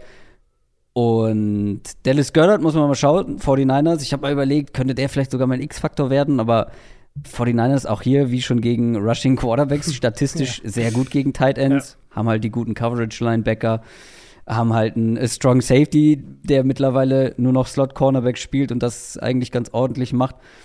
Und Lenoir, den zweiten Cornerback, da haben wir jetzt zwei Wochen in Folge drüber gesprochen, aber so richtig hat er uns nicht eine schlechte Performance Nee, geliefert. Also jetzt ihn noch mal ein drittes Mal zu nennen, wäre irgendwie unfair, da Ja, ja, irgendwie noch mal Schwachstelle herauszustellen. Ja. Er war halt der Schwächste über die ganze Saison gesehen, aber jetzt in den beiden Spielen. Letzte Woche ja noch eine Interception dann gefangen. Aber ich glaube trotzdem, dass du in der Lage bist, hier gute Mismatches zu kreieren. Also, dass du auch ähm, ja deine Receiver, ob das jetzt ein Smith ist, ein AJ Brown ist, dass du sie in gute Miss oder in gute äh, Matchups bekommen kannst, weil ein Jimmy Ward, den ich gerade angesprochen habe, der jetzt viel im Slot spielt bei den 49ers, also wenn da ein Devontae Smith ist, ob er da mit dem Speed mitgehen kann, pff, weiß ich nicht. Und vielleicht könnte ja Chris Watkins irgendwie ein Faktor werden. Smith ist mein X-Faktor für das Spiel. Da kann Habe ich auch drüber nachgedacht, ja. Weil ich, ich habe genau den gleichen Gedankengang ähm, gehabt. Ich finde auch, die, also zum einen, Lenore habe ich mir auch positiv aufgeschrieben. Ich hatte den ja vor allem vor dem Seahawks-Spiel, war das so meine, den musst du eigentlich Ja, gegen Metcalf. Metcalf genau in, Ja. in Matchups bringen und das war dann, wäre hat richtig, richtig gut gespielt. Ähm, habe ich mir ja auch aufgeschrieben, positiv äh, kann man jetzt hier nicht als Schwachstelle irgendwie hinstellen. Und die Niners Coverage, ich meine, die Niners Coverage wird uns jetzt nicht strukturell überraschen, vermute ich mal zumindest nicht. Die werden primär in Too High Coverage sein, primär Zone Coverage spielen. Vielleicht versuchen sie ja Ward, Javarius Ward, primär gegen AJ Brown zu matchen. Das wäre von der Physis her, glaube ich, das, das beste Niners Matchup gegen Brown, was sie individuell haben. Ähm, und es ist halt auch dann einer der, eine der besten Coverage Defenses, wenn es darum geht, Shotplays zu verhindern. Und das ist halt dann so die Frage, wenn du denn, also die Eagles, wenn du die Eagles Offense nehmen, die haben ja so, so ein paar Säulen haben. Das Run-Game ist natürlich eins, das Quarterback-Run-Game ist eins, die Run-Pass-Options sind eins und, und die, und die Go-Balls, das vertikale Passspiel ist eins. Wenn die Eagles halt schon mal zwei davon echt limitieren bis eliminieren können, Run-Game, Base-Run-Game und, und Shot-Plays, was ich den Niners zutraue, weil, wie gesagt, ne, die, sie haben diese Front, sie haben eine sehr gute Coverage-Unit, die auch eben nicht viel zulässt im vertikalen Passspiel, dann müssen sie über andere Wege kommen. Und ich glaube, dass es jetzt Quarterback Run Game haben wir jetzt ja ausführlich besprochen. Ich glaube, dass es auch über RPOs, was sie ja wirklich auch wirklich viel machen, und dann eben darum geht, konstant diese Defense dazu zu zwingen, alle Bereiche des Feldes zu verteidigen. Weil wenn du in diesen, in diesen Flow kommst, in dem die Cowboys dann waren letzte Woche ähm, gegen San Francisco, dass du eben nicht wirklich vertikal gehst, dass du den Ball schnell wirfst, Run-Game nicht so wirklich funktioniert, dann halten die halt das Spiel die ganze Zeit vor sich und tackeln einfach Digga, alles. Und dann ist es halt super schwer, den Ball zu bewegen, weil du halt dauernd ein 5-Yard-Pass ist halt ein 5-Yard-Pass und kein 5-Yard-Pass plus 3-Yard-Run oder sowas.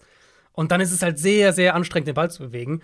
Deswegen, ich glaube, du musst alle Bereiche des Feldes attackieren. Und, und mein Lieblingsmatchup war dann hier wirklich, Devonta Smith in den, in den Slot zu packen. Ähm, das haben sie früh in der Saison häufiger noch gemacht, aber ich habe dann mal auf die Saison gesehen, geguckt. Wenn wir Viel Chris Watkins, ne? Wie bitte? Irgendwann dann viel Genau, Chris Watkins, Watkins, Watkins dann kann im, im mehr. Slot. Genau. Aber ich habe mal den, den Vergleich geschaut, einfach nur Production aus dem Slot, ligaweit. Mhm. Da ist halt Devonta Smith einer der effizientesten, gefährlichsten Wide Receiver gewesen in dieser Saison. Und Mhm. das wäre für mich so das Matchup, wo ich aus Eagles Sicht hingehen würde und sagen würde, wenn wir da, du hast gesagt, ein Safety spielt Slot Corner bei den Niners. Das glaube, muss man noch mal vielleicht noch mal betonen. Es ist jetzt nicht so, das ist jetzt kein, der ist da ab und zu oder sowas, sondern das ist ihr, ist ihr Slot Corner im Prinzip. Wenn du da Matchups kriegst, ich glaube, das könnte in diesem Duell von zwei Teams, wo es so schwer ist, irgendwie einen klaren Matchup-Vorteil für irgendwen zu finden, weil die beide so gut sind, das ist für mich individuell vielleicht das beste Matchup aus Eagles Sicht. Ja. Den Gedanken hatte ich eben auch. Ähm, haben wir noch was auf der Seite des Balls? Also, sind ja jetzt schon da durch einige Faktoren gegangen. Run Game, ich meine, äh, Kenneth Gainwell hat da letzte Woche absolute Masterclass hingelegt. Ähm, aber ich glaube, das kann man, also das, das, das klassische Run Game, nee, weiß ich nicht, wie sehr das ein Faktor werden wird. Es würde ne? mich wundern, ja eher, sagen wir ja. so, wenn, wenn, die, wenn die Niners in der Run-Defense Probleme kriegen, dann wird es, glaube ich, ganz schwer für sie. Da, ja, dann wird's. Dann sind die Eagles halt zu Ja. sehr in ihrer, in ihrer Komfortzone. Aber das glaube ich ehrlich gesagt auch nicht. Also ich denke, das ist im Run-Game, natürlich werden die Eagles hier und da ihre Plays machen, also nicht falsch verstehen. Aber die Niners sind halt gut genug, um das Run-Game zu limitieren. So würde ich es wirklich sagen, zu limitieren, sodass das Run-Game nicht der entscheidende Faktor für die Eagles ist und dass sie andere Wege finden müssen. Ja, aber absolutes Premium-Matchup, vor allem dann halt direkt an der Line. Auch auf die Eagles Defense kommt natürlich viel Arbeit zu. Ähm, auch hier können wir, glaube ich, mit der Line anfangen, weil ich habe es ja gesagt, beide auf beiden Seiten eigentlich echt gut aufgestellt. Die 49ers Offensive Line kann nämlich auch was. Trotzdem letzte Woche gegen guten Pass Rush der Cowboys schon hier und da Probleme bekommen. Also da hat man dann auch gesehen, was für ein Vorteil ein Quarterback wie Brock Purdy gegen zum, gegenüber zum Beispiel einem Jimmy Garoppolo ist, weil er halt deutlich häufiger dann auch einen Sack noch mal verhindern kann, indem er aus der Pocket rausscrambled. Ähm, was dann danach passiert ist, ist dann ja erstmal irrelevant. Also, ob er dann halt scrambled, noch die Bälle anbringt und so weiter. Aber er wird zumindest mal nicht so häufig gesackt, obwohl er gar nicht wenig Druck bekommen hat. Ähm, Gibt's da eine Schwachstelle? Also wir haben ja ähm, schon ein bisschen auch in den vergangenen Matchups gesprochen, aber gibt's eine Schwachstelle, wo die Eagles am ehesten ansetzen können? Also mir springt sofort ähm, mal wieder Reddick natürlich ins Auge, der seit Wochen brutal Mhm. gut spielt und ein Mike McGlinchey, der Right Tackle bei den 49ers, der hatte schon gegen Dallas nicht den besten Tag. Right Guard ist vielleicht auch eine Position, die kritisch werden könnte und über über die über diese Seite kommt halt ein ähm, Hassan Reddick. Also das könnte ähm, das könnte das nächste Mal werden, wo die 49ers Line vielleicht nicht so ganz blendend aussieht. Ich würde es wirklich unterteilen in Run-Blocking und Pass-Blocking. Weil Ja, ich habe hier nämlich auch noch gerade einen Punkt äh, zum Run-Blocking. Mhm. Da dachte ich mir, aber lass erstmal über Pass-Blocking sprechen. Okay, weil im Run-Blocking ist es, glaube ich, eine andere Geschichte. Im Pass-Blocking, ähm, wenn der Pass-Rush der Eagles in Situationen kommt, wo sie wirklich klar auf den Pass gehen können, wo sie wirklich klar rushen können, da würde ich halt zum Beispiel das Matchup, was du gerade angesprochen hast, McGlinchey gegen Reddick, das würde ich dann hier definitiv Richtung Reddick schieben. Ähm, Vielleicht gibt es dann da auch ein paar Blitzengelegenheiten über die Mitte oder du bringst Reddick eben, das haben sie ja mit Stunts und sowas machen sie ja oft, den auch nach innen zu bringen. Da, glaube ich, kann Philadelphia einen Zugriff bekommen. Und da denke ich auch, dass die Niners aufpassen müssen, dass sie eben möglichst wenig in diesen Situationen sind. Jetzt nicht, nicht mehr so sehr, sehr das ist jetzt nicht unbedingt ein Brock Purdy, eine Brock Purdy-Aussage, sondern wirklich vor allem eine Protection, eine Line-Aussage. Weil ich denke, dass die Line da, in, wenn wir auf das Spiel schauen, die größten Probleme kriegt, wenn sie in Passing-Situationen sind ähm, und dann wirklich mit diesem Pass-Rush zurechtkommen müssen, der sie dann, der ihnen auf verschiedenen Ebenen zusetzen kann. Wenn wir es aber dann auf das oder willst du erst Passing Game durchmachen oder wollen wir erst das Run-Blocking dann auch gleich angehen? Nee, wir können das Run-Blocking noch mit Mhm. reinnehmen. Ist ja, also, ähm, es ist halt die Frage, wie sehr vertrauen wir dieser Eagles Run-Defense, Genau, genau. die deutlich verstärkt ist, seitdem man da auch in der Interior Defensive Line äh, nachgebessert hat. Ähm, sind die in der zweiten Saisonhälfte deutlich besser, aber man muss halt auch ganz klar sagen, so eine Run-Offense, so ein Run-Game wie Mhm. das der 49ers, hat man dieses Jahr eigentlich noch nicht gesehen bei den Eagles oder gegen die Eagles. Ja, genau. Und, und Run-Defense halt, er war schon so ein bisschen up and down einfach bei Philly. Also auf die Ja. Saison gesehen sind sie jetzt tatsächlich nur Platz 23, was Success Mhm. Rate angeht, also schon recht weit unten eigentlich. Ich habe mal zweite Saisonhälfte geschaut, also ab Woche 9, da immerhin Platz 9. Also man sieht schon diese Steigerung im Vergleich zur ersten Saisonhälfte, was du gerade angesprochen hast. Aber selbst da, Expected Points Added pro Run, Platz 16. Also das war jetzt schon Mhm. eine Run-Defense, die jetzt nicht unschlagbar war, sagen wir es mal so. Und dann habe ich mich halt gefragt, wie wollen die Niners das am ehesten angreifen mit ihrem Run-Game? Weil wo ich das Mismatch auch hier, also wenn wir vom Run-Blocking sprechen, zugunsten der Eagles sehe, ist im Zentrum.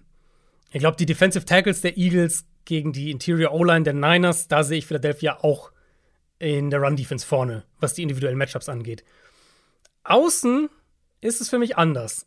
Mit Trent Williams sowieso, bester Left Tackle in der NFL. Trent Williams wird sein Matchup höchstwahrscheinlich gewinnen und auch äh, ist ein undankbarer Gegner dann für den, für den, für den Edge Rusher in den allermeisten Fällen. Ähm, aber ich finde halt hier auch, deswegen wollte ich es eben auch so wissen, auf welches Matchup du zuerst gehen willst. Ich finde halt im Run-Game ist McGlinchey gegen Reddick was, wo ich sage, mhm. das könnte für San Francisco funktionieren. Und ja.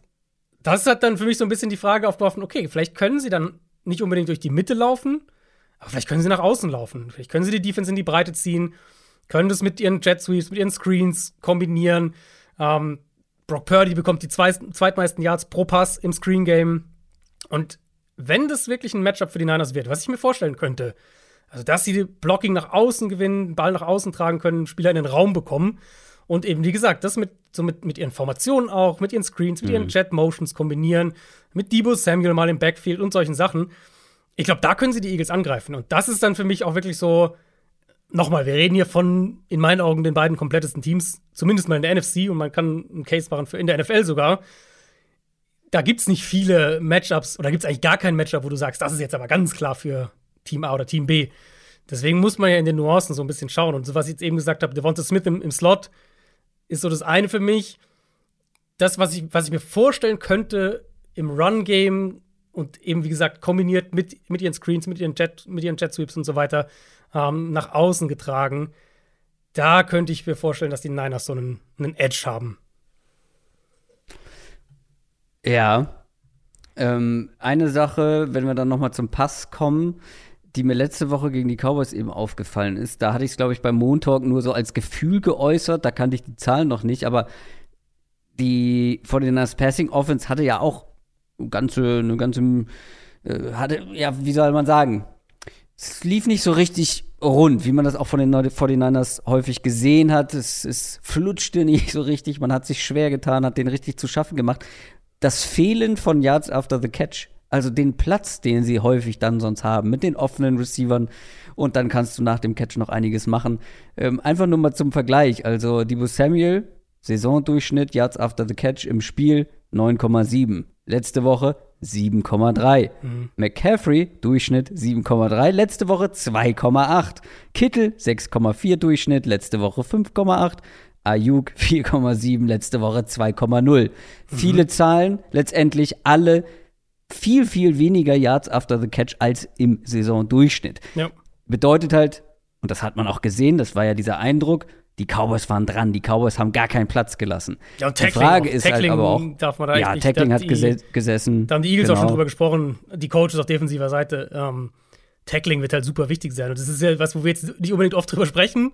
Äh, ist auch nicht unbedingt Außer wenn es richtig schlecht läuft. Genau, was man jetzt so großartig analysiert. Aber hier in dem Spiel ist es halt wirklich ein Faktor. Du musst halt diese Yards after Catch Waffen der Niners musst du halt tackeln. Und andersrum, auf der anderen Seite, das ist das, was ich vorhin gemeint habe, eben mit der Niners Defense, die sind halt auf jeden Fall sehr, sehr gut darin. Das ist dieses, wenn sie halt nach vorne verteidigen, was ich vorhin gemeint habe, wenn du den Ball fünf Yards wirfst und dann ist es halt auch noch fünf Yards, ist dann auch Stopp. Und mhm. das müssen die Eagles auf jeden Fall hier auch hinkriegen. Die Frage ist halt, haben sie die Qualitäten dafür? Ähm, können sie das ähnlich gut wie die Cowboys? Also ja, du musst tackeln, aber es wäre halt schon gut, wenn man auch dran ist und mhm. man gar nicht den äh, Receivern, die den Ball fangen, viel Platz gibt. Ja, ich weiß nicht, auf was, also du hast ja noch deinen Schlüsselspieler noch nicht gesagt oder deinen X-Faktor noch nicht gesagt. Nee, der kommt auch nicht in der, den bringe ich ganz hinten raus. Okay, okay. Über um, den ähm, haben wir ja quasi, wir haben gar nicht über ihn persönlich gesprochen. Machen okay, wir. Machen. Okay, sehr gut. Ähm, nein, also ich habe mir aufgeschrieben, auch hier nämlich Slot Defense wird natürlich wichtig sein.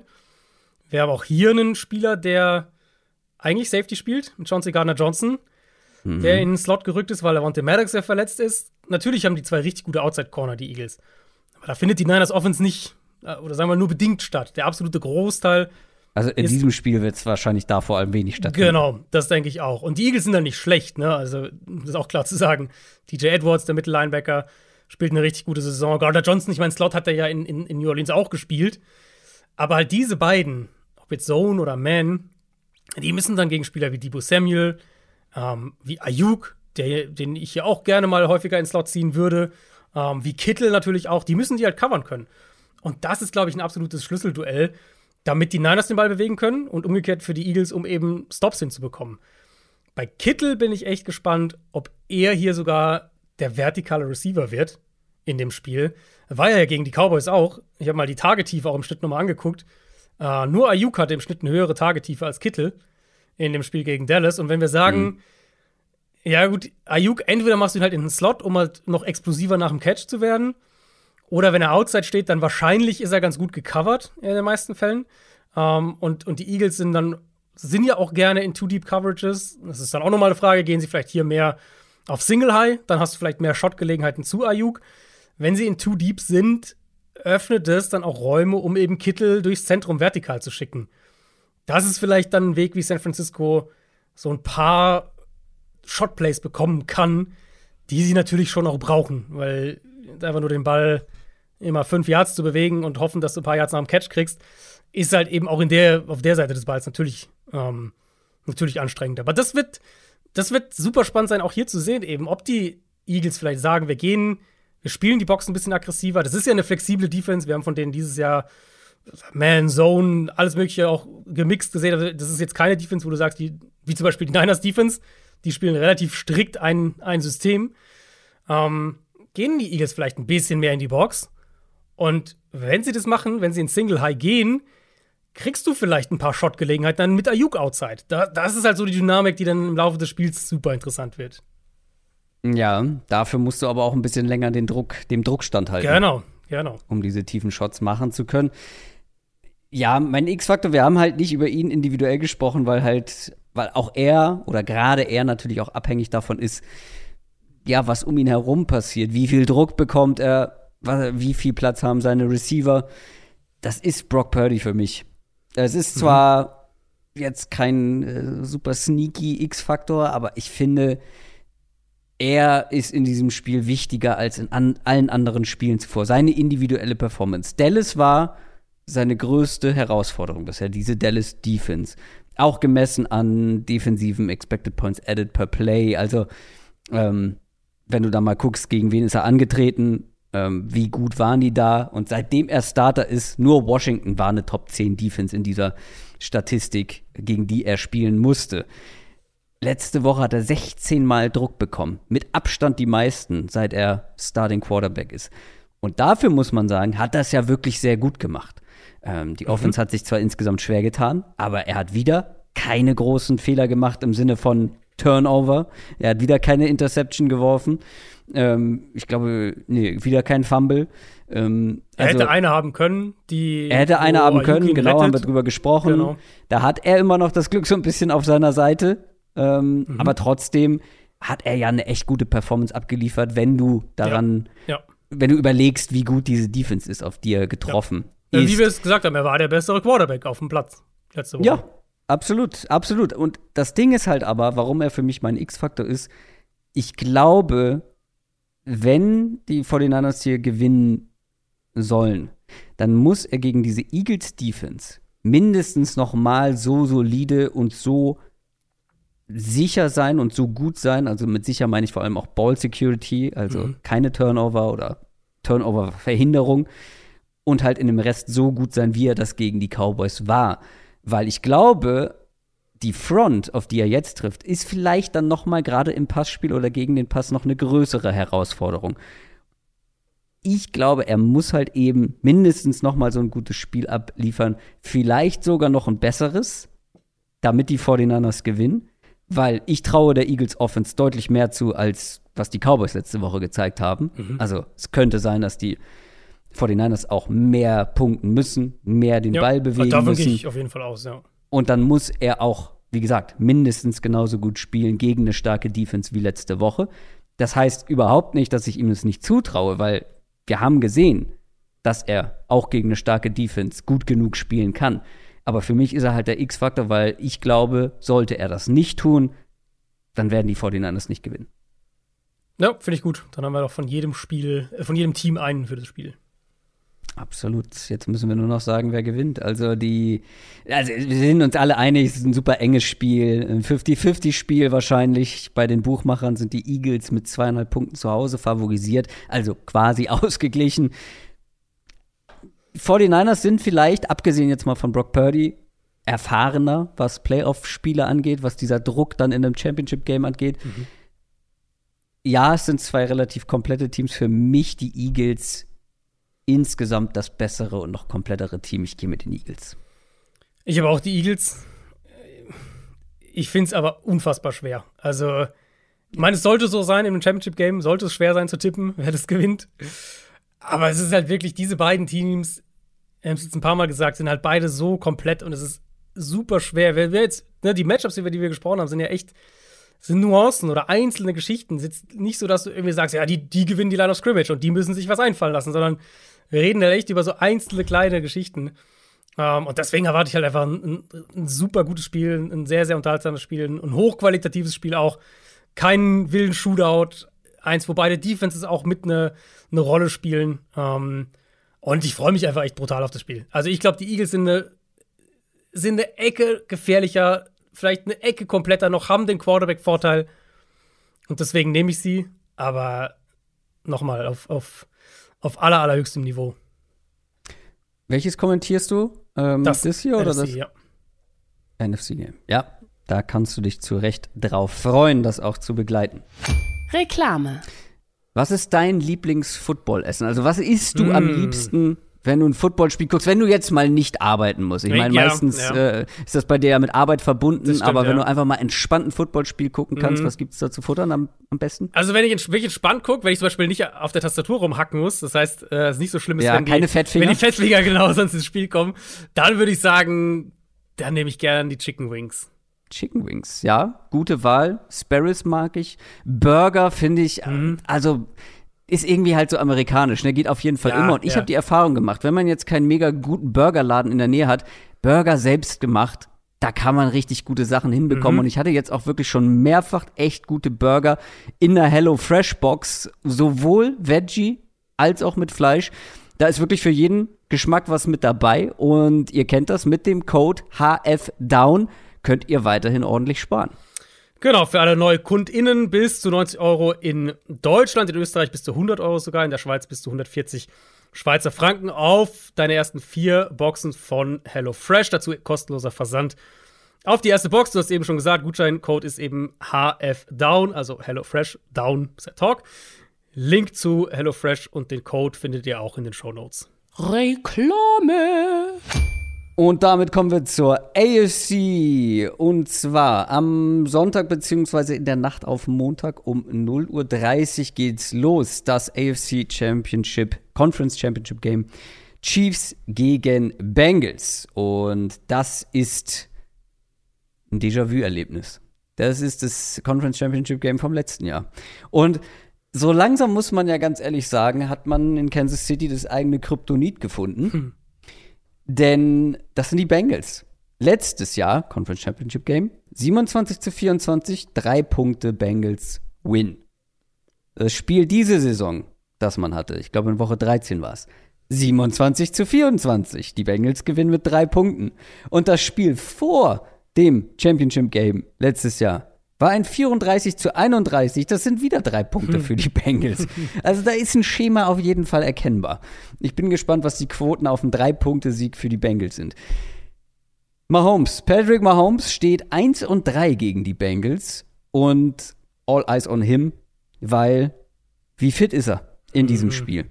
Er hat sich das Fußgelenk verstaucht letzte Woche sah alles andere als rund aus dann auf dem Feld, hat trotzdem gut genug gespielt.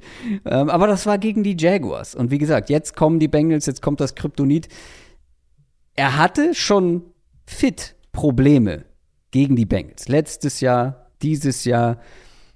Diese Saison bei dem Regular Season Game stand er bei fast 40 Prozent der Dropbacks unter Druck. Nur drei Pässe unter Druck angebracht. Und dabei haben ihn die Bengals kaum geblitzt. Da haben wir ja auch jetzt ähm, letzte Woche drüber gesprochen. Ähm, die Bengals blitzen eigentlich wenig, haben es jetzt aber letzte Woche ganz gut gemacht und auch intensiv gemacht. Jetzt können sie wieder mehr zu ihrem Naturell zurückkehren, mehr oder weniger. interessanterweise ähm, hat man gegen die Bengals aus Chiefs Sicht oder Patrick, Patrick Mahomes hat tiefer geworfen als in sämtlichen anderen Spielen. Also Höchstwert, was durchschnittliche Tagetiefe angeht, trotz dieses Drucks. Vielleicht liegt es auch daran, dass man Travis Kelsey gut im Griff hatte. Lange Rede, kurzer Sinn. Die Bengals Defense scheint einfach einen richtig guten Plan gegen diese Chiefs zu haben oder die, die hm. Bengals liegen den Chiefs nicht. Die Frage ist, wieso und vor allem bleibt das auch in dieser Woche so? Also ich würde ein kleines bisschen dagegen rudern. Ähm, mhm. Weil ich finde, also wir, wo, von was reden wir? Wir reden letztlich von einer Halbzeit, oder? Weil du hast, also in dem Regular Season Spiel letztes Jahr haben sie, was haben sie, 31 Punkte gemacht. Das will jetzt nicht sagen, dass die Defense da die Offense gestoppt hat. Ähm, in der ersten Halbzeit vom Championship Game letztes Jahr haben sie die Chiefs die ja überrollt. Die haben bei jedem, bei jedem Drive einen Touchdown gemacht und dann, glaube ich, war es so drei, drei Drives, drei Touchdowns. Und beim vierten Drive standen sie. Nicht. Ja, genau, da komme ich gleich dazu. Und beim, beim, beim vierten Drive war es dieses Play, wo sie kurz vor der Endzone gestoppt werden, quasi mit, mit auslaufender Uhr.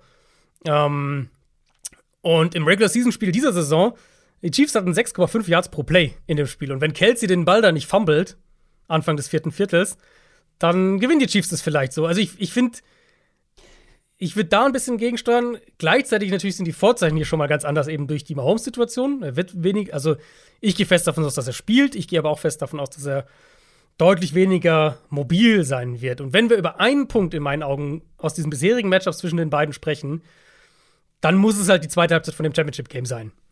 Und das war ja die, die die Bengals Defense eben dominiert hat, was es Cincinnati überhaupt erst erlaubt hat, das noch, noch mal zu drehen. Und ich bin in das Tape auch noch mal zurückgegangen, in dieses Spiel noch mal zurückgegangen, weil das war ja eben das, wo die Bengals sich auch merklich umgestellt haben.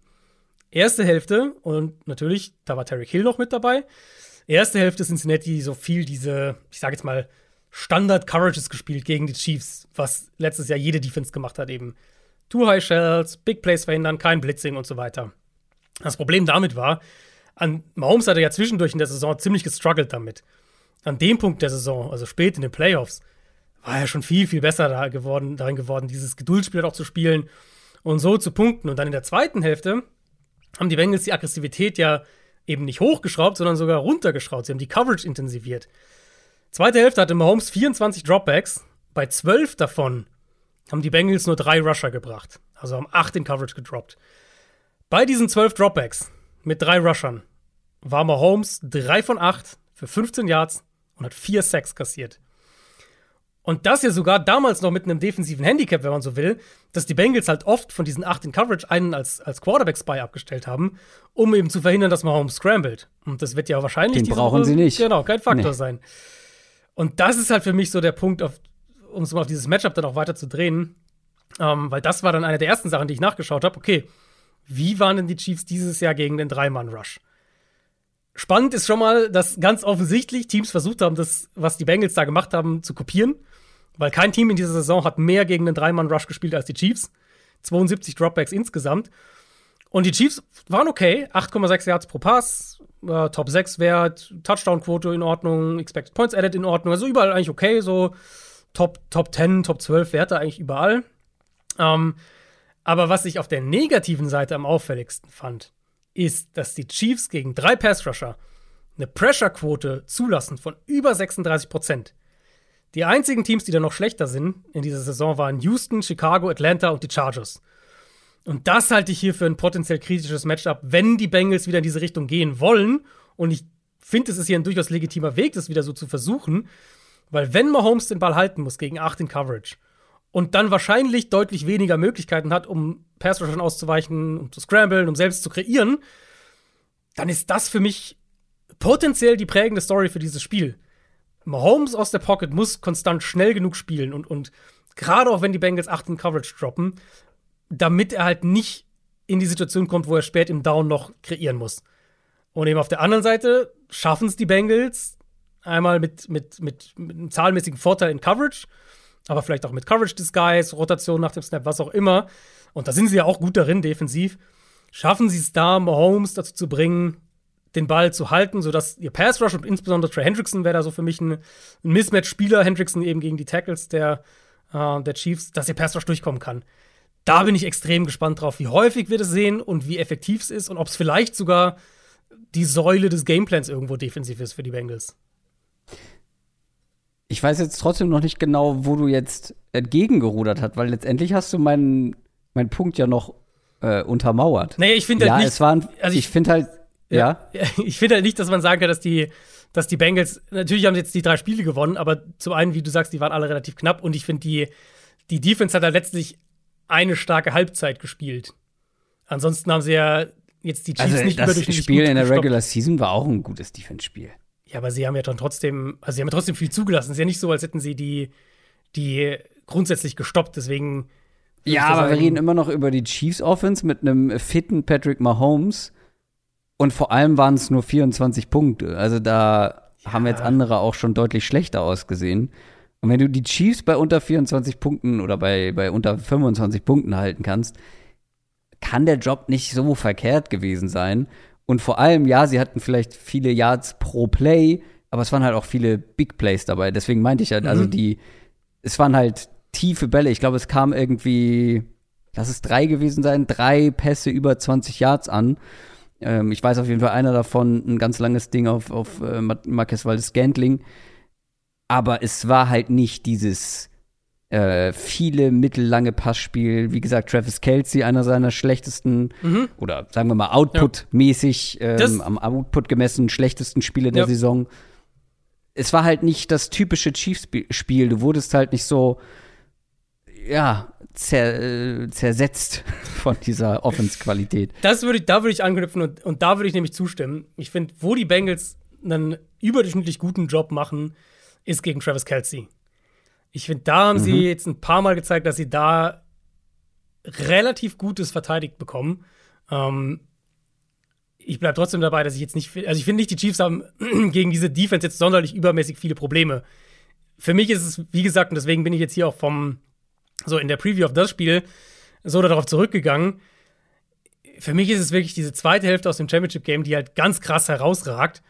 Und zu überlegen, wie man das vielleicht auf dieses Matchup übertragen kann, vor allem weil Mahomes wahrscheinlich sehr viel aus der Pocket spielen muss, ähm, das halte ich für sehr attraktiv aus Bengals Sicht. Ja. Was ja aber auch ganz gut geklappt hat aus, au- auf der Seite der Chiefs, war das Run-Game. Zumindest äh, jetzt in dem Woche 13 Matchup über Isaiah Pacheco und McKinnon allen voran. Interessant finde ich aber, wir haben ja diese Steigerung der Bengals Run-Defense schon mehrfach thematisiert. Aber ich hatte das so im Gefühl und habe es jetzt nochmal nachgecheckt. Diese Woche 13, dieses Spiel gegen die Chiefs, war so ein bisschen der Wendepunkt. Bis inklusive Woche 13. Die Bengals, eine der absolut schwächsten Run-Defenses, wenn man bei Expected Points Added per Play guckt. Bottom 5 irgendwo waren sie da. Jetzt dann danach, ab Woche 14, Playoffs inklusive, Platz 2 in der gleichen Statistik. Und wenn ihr jetzt sagt, ja, Expected Points Added äh, ist immer so schwer greifbar, ich habe mal den Rechenschieber angeworfen und hab es mal durchgerechnet. Vor Woche 14 100 Yards, 100 Rushing Yards im Schnitt zugelassen, 109 sogar, 109 Rushing Yards im Schnitt zugelassen. Das sind dann äh, 4,3 pro Versuch gewesen. 109, 4,3. Danach, seit dem Chiefs-Spiel, 92 Yards pro Spiel. Sagt man jetzt, ja, ist ja gar nicht so viel weniger. Das waren die beiden Ravens-Games. Äh, die haben ordentlich reingeschallert. Also, die Ravens konnten immer noch gut gegen die Bengals laufen, sonst aber niemand so richtig. Und vor allem sieht man das dann bei Yards im Schnitt 3,7. Also, beides ist erheblich runtergegangen. Und wie gesagt, die Ravens ähm, zerstören so ein bisschen die Statistik, weil letztendlich sind es nur sechs Spiele, relativ kleine Sample Size. Aber ich finde schon, dass man das so ein bisschen als Wendepunkt sehen kann. Was vielleicht auch ein bisschen daran liegt, wir haben schon zigmal über ihn gesprochen, der DJ Reader, der kam in Woche 11 zurück, aber die ersten drei Spiele waren von ihm individuell gar nicht so berauschend und danach wurde er immer besser. Und danach wurde auch die Bengals Run Defense immer besser. Auch hier lange Rede, kurzer Sinn. Was ich sagen will, ich glaube nicht, dass die Chiefs hier nochmal so gut laufen können. Da habe ich mir auch als Knackpunkt aufgeschrieben. Vor allem eben, wenn, wenn der obere Teil von meinem Gameplan sozusagen, wenn, wenn das zutrifft und die Bengals versuchen, einiges aus äh, mit, mit einem Dreimann-Rush zu machen, vielleicht eine leichte Box anzubieten. Ob die Chiefs einmal gewillt sind, das ist ja auch immer eine Frage. Ist Andy Reid gewillt, den Ball 30 Mal zu laufen, äh, nur weil es das Matchup vielleicht hergibt und ob sie auch in der Lage sind dazu. Also vielleicht, um das auch noch zu ergänzen, warum ich das, warum ich da auch so drauf rumhacke, warum ich glaube, dass wir diesen, diesen Dreimann-Rush von den Bengals hier sehen werden. Keine Defense hat es in der Regular Season häufiger gespielt als Cincinnati. Das ist die Defense, die in meisten Dreimann-Rush spielt, ligaweit. Und hier bietet sich halt mhm. vom Matchup auch an. Ich habe mal spezifisch geguckt, was passiert, wenn die Bengals aus einer leichten Box verteidigen, also sechs oder weniger in der Box. Und mhm. tatsächlich sind sie da eine der anfälligeren Defenses in der NFL. Ähm, sind sogar auf dem letzten Platz, was das Kreieren von negativen Big Plays angeht gegen den Run. Also sie sind, sind jetzt keine Defense, die dann regelmäßig irgendwie zwei Yards im Backfield jemanden stoppt oder sowas. Und Kansas City hat eine gute Offensive Line. Sie haben vor allem eine sehr gute Run-Blocking Offensive Line. Sie haben einmal die Physis von Pacheco und sie haben die Explosivität von McKinnon im Backfield. Ah, das haben wir jetzt gegen Jacksonville ja gesehen nach der Verletzung von, von Mahomes, dass sie sich da ein Stück weit drauf stützen konnten. Und ich kann hier auch direkt, äh, direkt noch erwähnen, McKinnon ist mein X-Faktor für das Spiel. Hm. Weil gerade falls wir wieder eine Situation kriegen, wo Kelsey vielleicht nicht ganz der Faktor ist, den sie, der sonst ist, dann ist McKinnon im Passspiel echt eine Waffe für die. Gerade so underneath Passing Game natürlich auch, aber auch, auch Screens, was glaube ich ein wichtiges Mittel werden könnte hier. Ähm, und ich denke aber auch, sie brauchen seine Explosivität am Boden in diesem Spiel. Und die Chiefs haben verschiedene Wege, auch wie sie ins Run-Game kommen können. Kansas City spielt relativ viel 12 Personnel, also mit zwei Titans, auch 13 Personnel mit drei. Das, das nutzen sie ziemlich viel in beiden Bereichen, Top 5, äh, was, was die Quote angeht, wie häufig sie es nutzen. Die können in diese schwereren Formationen gehen und dann gucken, wie, wie Cincinnati das matcht. Das ist natürlich dann auch so ein Katz-und-Maus-Spiel. Okay, wir, wir bringen drei Titans raus. Wollt ihr jetzt wirklich acht Mann in Coverage droppen? Oder vielleicht auch nicht. Und dann natürlich, je nachdem, ne, wie die Defense dann reagiert, dann kannst du sagen, Defense äh, ist passiv, dann laufen wir den Ball. Defense stellt die Box zu gegen unser, unser 13 Personnel.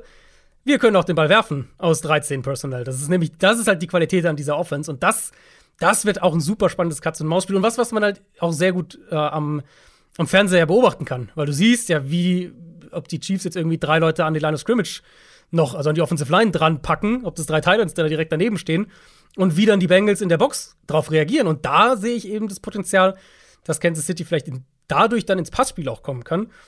Und dann der andere Punkt, die Chiefs sind auch nach wie vor eine der Run-Pass-Option, äh, eines der Run-Pass-Option-Teams in der NFL. Top 3 in Run-Pass-Options, Top 3 auch in Motion.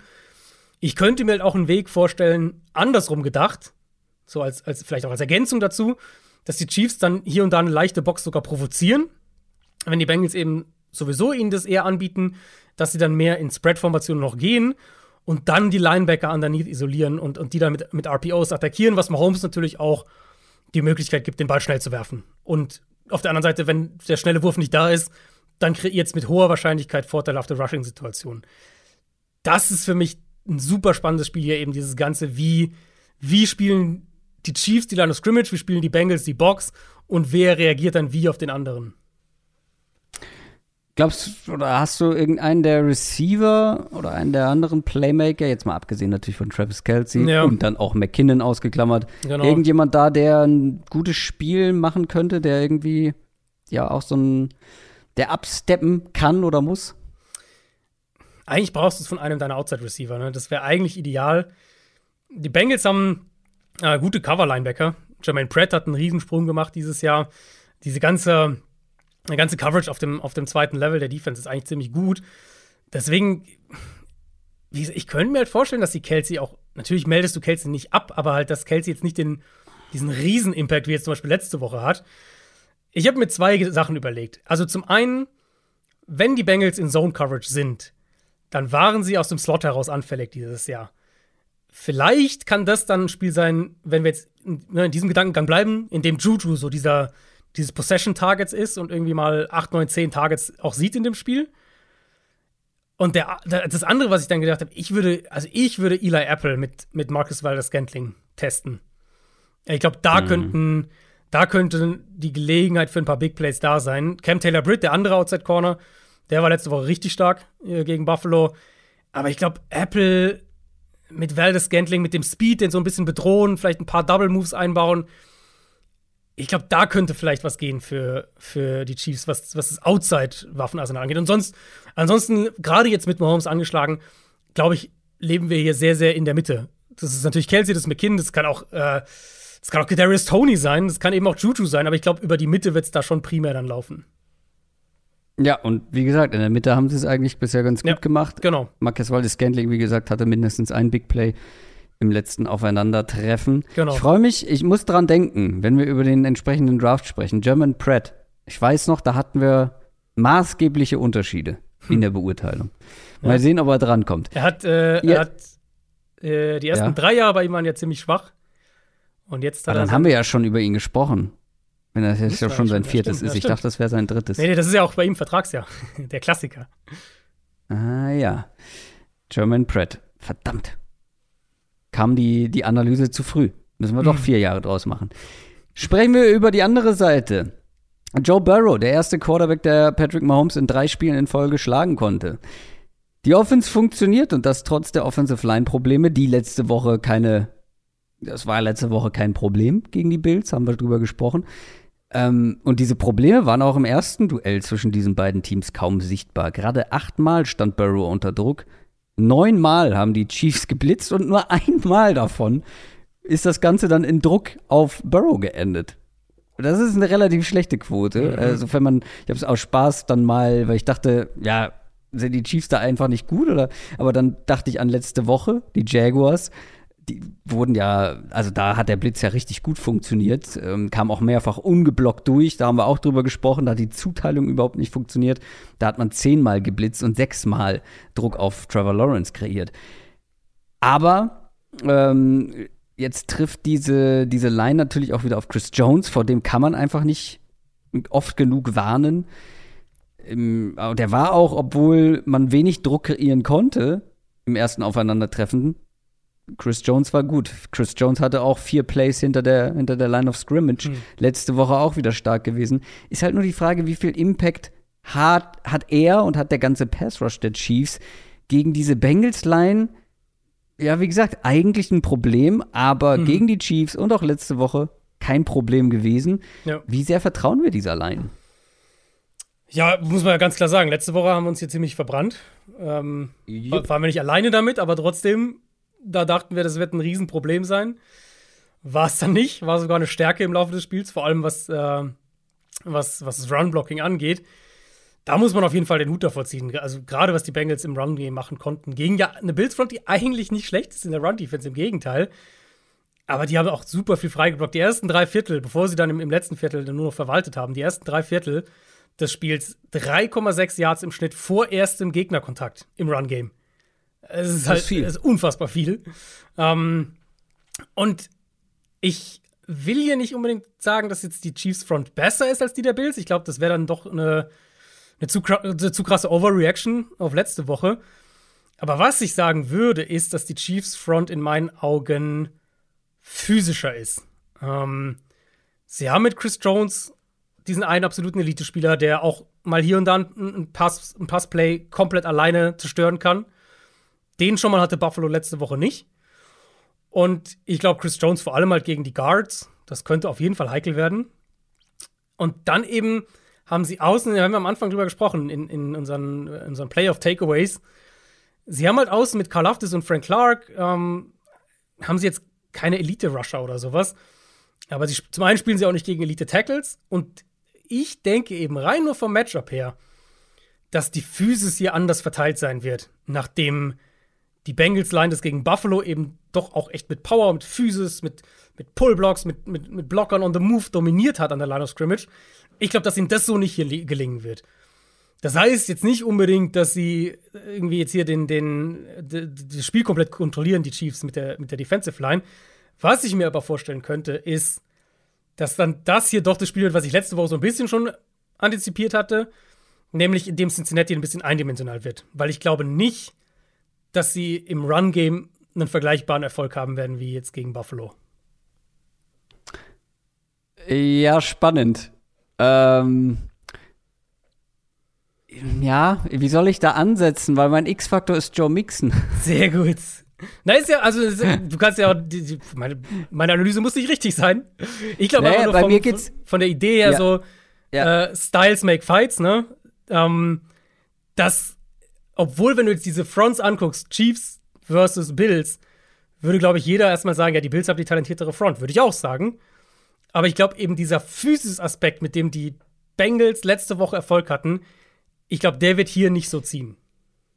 Ich glaube auch nicht, dass sie so erfolgreich am Boden sind, wie sie es gegen die Bills waren. Ich glaube trotzdem, dass Joe Mixon äh, ein gutes Spiel haben wird. Und vor allem war er letztes Spiel nicht mit dabei gegen die Chiefs, muss man dazu sagen. Da war Samaje Pirine im Passspiel, der, der echt ordentlich Impact hatte. Ähm, und erinnerst du dich an die, an die Statistik, die ich letzte Woche mitgebracht hatte? Wer die meisten Receptions an Running Backs zugelassen hat, die zweitmeisten mhm. Targets, die drittmeisten Receiving Yards im Schnitt. Stimmt, da war Etienne dein, dein Da war Etienne mein X-Faktor und ich mach Double Down, weil mhm. letzte Woche das hat nicht so gut funktioniert. Also die Jaguars konnten das nicht so richtig nutzen, dass die Chiefs da wirklich über die ganze Saison ein bisschen anfälliger waren die Bengals mit Joe Mixon oder Samaji Pirine oder mhm. beiden. Mhm. Aber Joe Mixon ist der bessere, äh, der komplettere Back von den beiden. Und ich glaube, der könnte ein X-Faktor werden, einfach wegen dieser Mischung. Mehr Qualität im Run-Game. Ich bin gespannt, wie sehr sie dann im klassischen Run-Game Erfolg haben können. Letzte Woche ja, hast du ja schon gesagt, über 100 Yards, 5,3 Yards pro Versuch aber eben halt auch Joe Mixon als Passcatcher. Das haben wir dieses Jahr gar nicht so häufig gesehen. Ich meine mich zu erinnern, dass er letztes Jahr da auch vor allem dann häufiger mal ein Faktor war. Mhm. Dieses Jahr halt nur mal so sporadisch, inkonstant. Aber hier wäre die Chance, das gut zu nutzen. Gerade wenn die Line dann vielleicht in Pass Protection auch mal Probleme bekommt gegen den Chris Jones oder gegen andere. Wenn der Ball wieder häufig schnell raus muss und dahinter vielleicht ja, wenn die anderen Playmaker noch nicht ganz in Position sind und sie noch nicht freilaufen konnten. Mhm. Joe Mixon sollte hier einige Targets bekommen und dann auch er nach dem Catch nicht zu unterschätzen. Joe Mixon deswegen der Mann, der so ein bisschen under the radar der wichtigste Playmaker in diesem Spiel werden könnte. Ja, ich, mal abgesehen von den, von den anderen. Ich finde halt auch gerade die, äh, kommen wir jetzt eh gleich zu den äh, Waffen versus Coverage ja. und so. Aber ich finde halt auch gerade da ist halt, da, da, sind die Chiefs auf jeden Fall anfällig, was also du hast die Stat ja eh gesagt, die, die, die, die reicht ja eigentlich schon. Ähm, aber auch individuell mit ihren Linebackern sehe ich Mixen da auch als ein, als ein interessantes Matchup. Ja, und die anderen Spieler haben jetzt auch keine so schlechten Matchups, mhm. ähm, weil diese Bengals-Waffen ist ja immer die Frage, kannst du sie matchen, ja oder nein? Bei den Bengals ist es so ein bisschen, ähm, ja, wenn du, wenn du die eine, wenn du das eine Feuer löscht, geht ein anderes los. Mhm wenn wir uns die letzten Matchups angucken. Also das letzte Game war ein starkes Spiel von Jama Chase, der hatte fast 100 Yards. Äh, dann in dem Championship Game letztes Jahr war es T. Higgins. Da hat man Jama Chase richtig gut rausgenommen. Aber dann T. Higgins mit einem Bombenspiel. Gleichzeitig davor, das war das erste Spiel, dann hier kommt nämlich hier der, äh, das Phänomen mit dem ersten Spiel gegen Jama Chase. Das war so eins, wo das erste Spiel 266 Receiving Yards. Das war komplett irres Spiel ein Big Play nach dem anderen von Chase. Aber es war halt das erste Spiel gegen Chase und das zweite, da haben sie ihn dann richtig gut verteidigt bekommen. Wie gesagt, da war Higgins das Problem. Wer wird es diesmal im Pass spielen? Außer Joe Mixon natürlich. Natürlich. Ähm, die große Frage ist, kann sich Steve Spagnolo, der Defensive Coordinator der Chiefs, zurückhalten? Weil hm. vor diesen Chase-Stats, die, die er das halt hatte, mich zurück. Was? Ja. Ja, genau. Ja, nix. Äh. Ähm, war es ja dann eben so, diese Situation, dass er halt dann doch in kritischen Situationen die Single High Coverage rausgepackt hat und, und Chase 1 gegen 1 Situationen gegeben hat. Und das haben wir einfach zu häufig gesehen in den letzten Spielen zwischen diesen beiden Teams. Und das wäre auf jeden Fall bitter aus Chiefs Sicht, wenn das hier äh, das wieder entscheidet. Ähm, Chiefs spielen dieses Jahr mehr Middle of the Field Open Coverages als irgendeine andere Defense in der NFL. Das ist schon mal eine gute Ausgangslage erstmal wir haben das jetzt von Burrow und dieser Offense regelmäßig gesehen. Die nehmen, was sie angeboten bekommen. Wenn es ein Spiel ist mit, mit zig Checkdowns zum Running Back, zu wem auch immer, und mit kurzen Completions, dann machen sie das. Und, und wenn sie ein 1 gegen 1 Matchup bekommen, dann sind die Shotplays halt sofort wieder da. Und das ist ja dann so ein bisschen dieses Duell hier, so diese, dieses Fragezeichen Cornerbacks gegen, äh, gegen Receiver. Chiefs haben ja im Laufe der Saison ihren Nummer 2 Outside Corner ausgetauscht. Also Trent McDuffie hat ja ein paar Wochen verpasst, als er dann wieder da war ist er der, der klar beste Outside-Corner bei den Chiefs. Joshua Williams hat ein paar Spiele gestartet, auch das in Woche 13 gegen die Bengals. Da hat er äh, auch 77 Yards und einen Touchdown zugelassen. Mittlerweile ist Jalen Watson die Nummer zwei. Und der war mhm. gut die letzten Wochen. Hat auch die Interception gegen Jacksonville gehabt letzte Woche. Trotzdem ist es kein Corner, dem ich 1 gegen 1 gegen Chase oder Higgins vertrauen würde.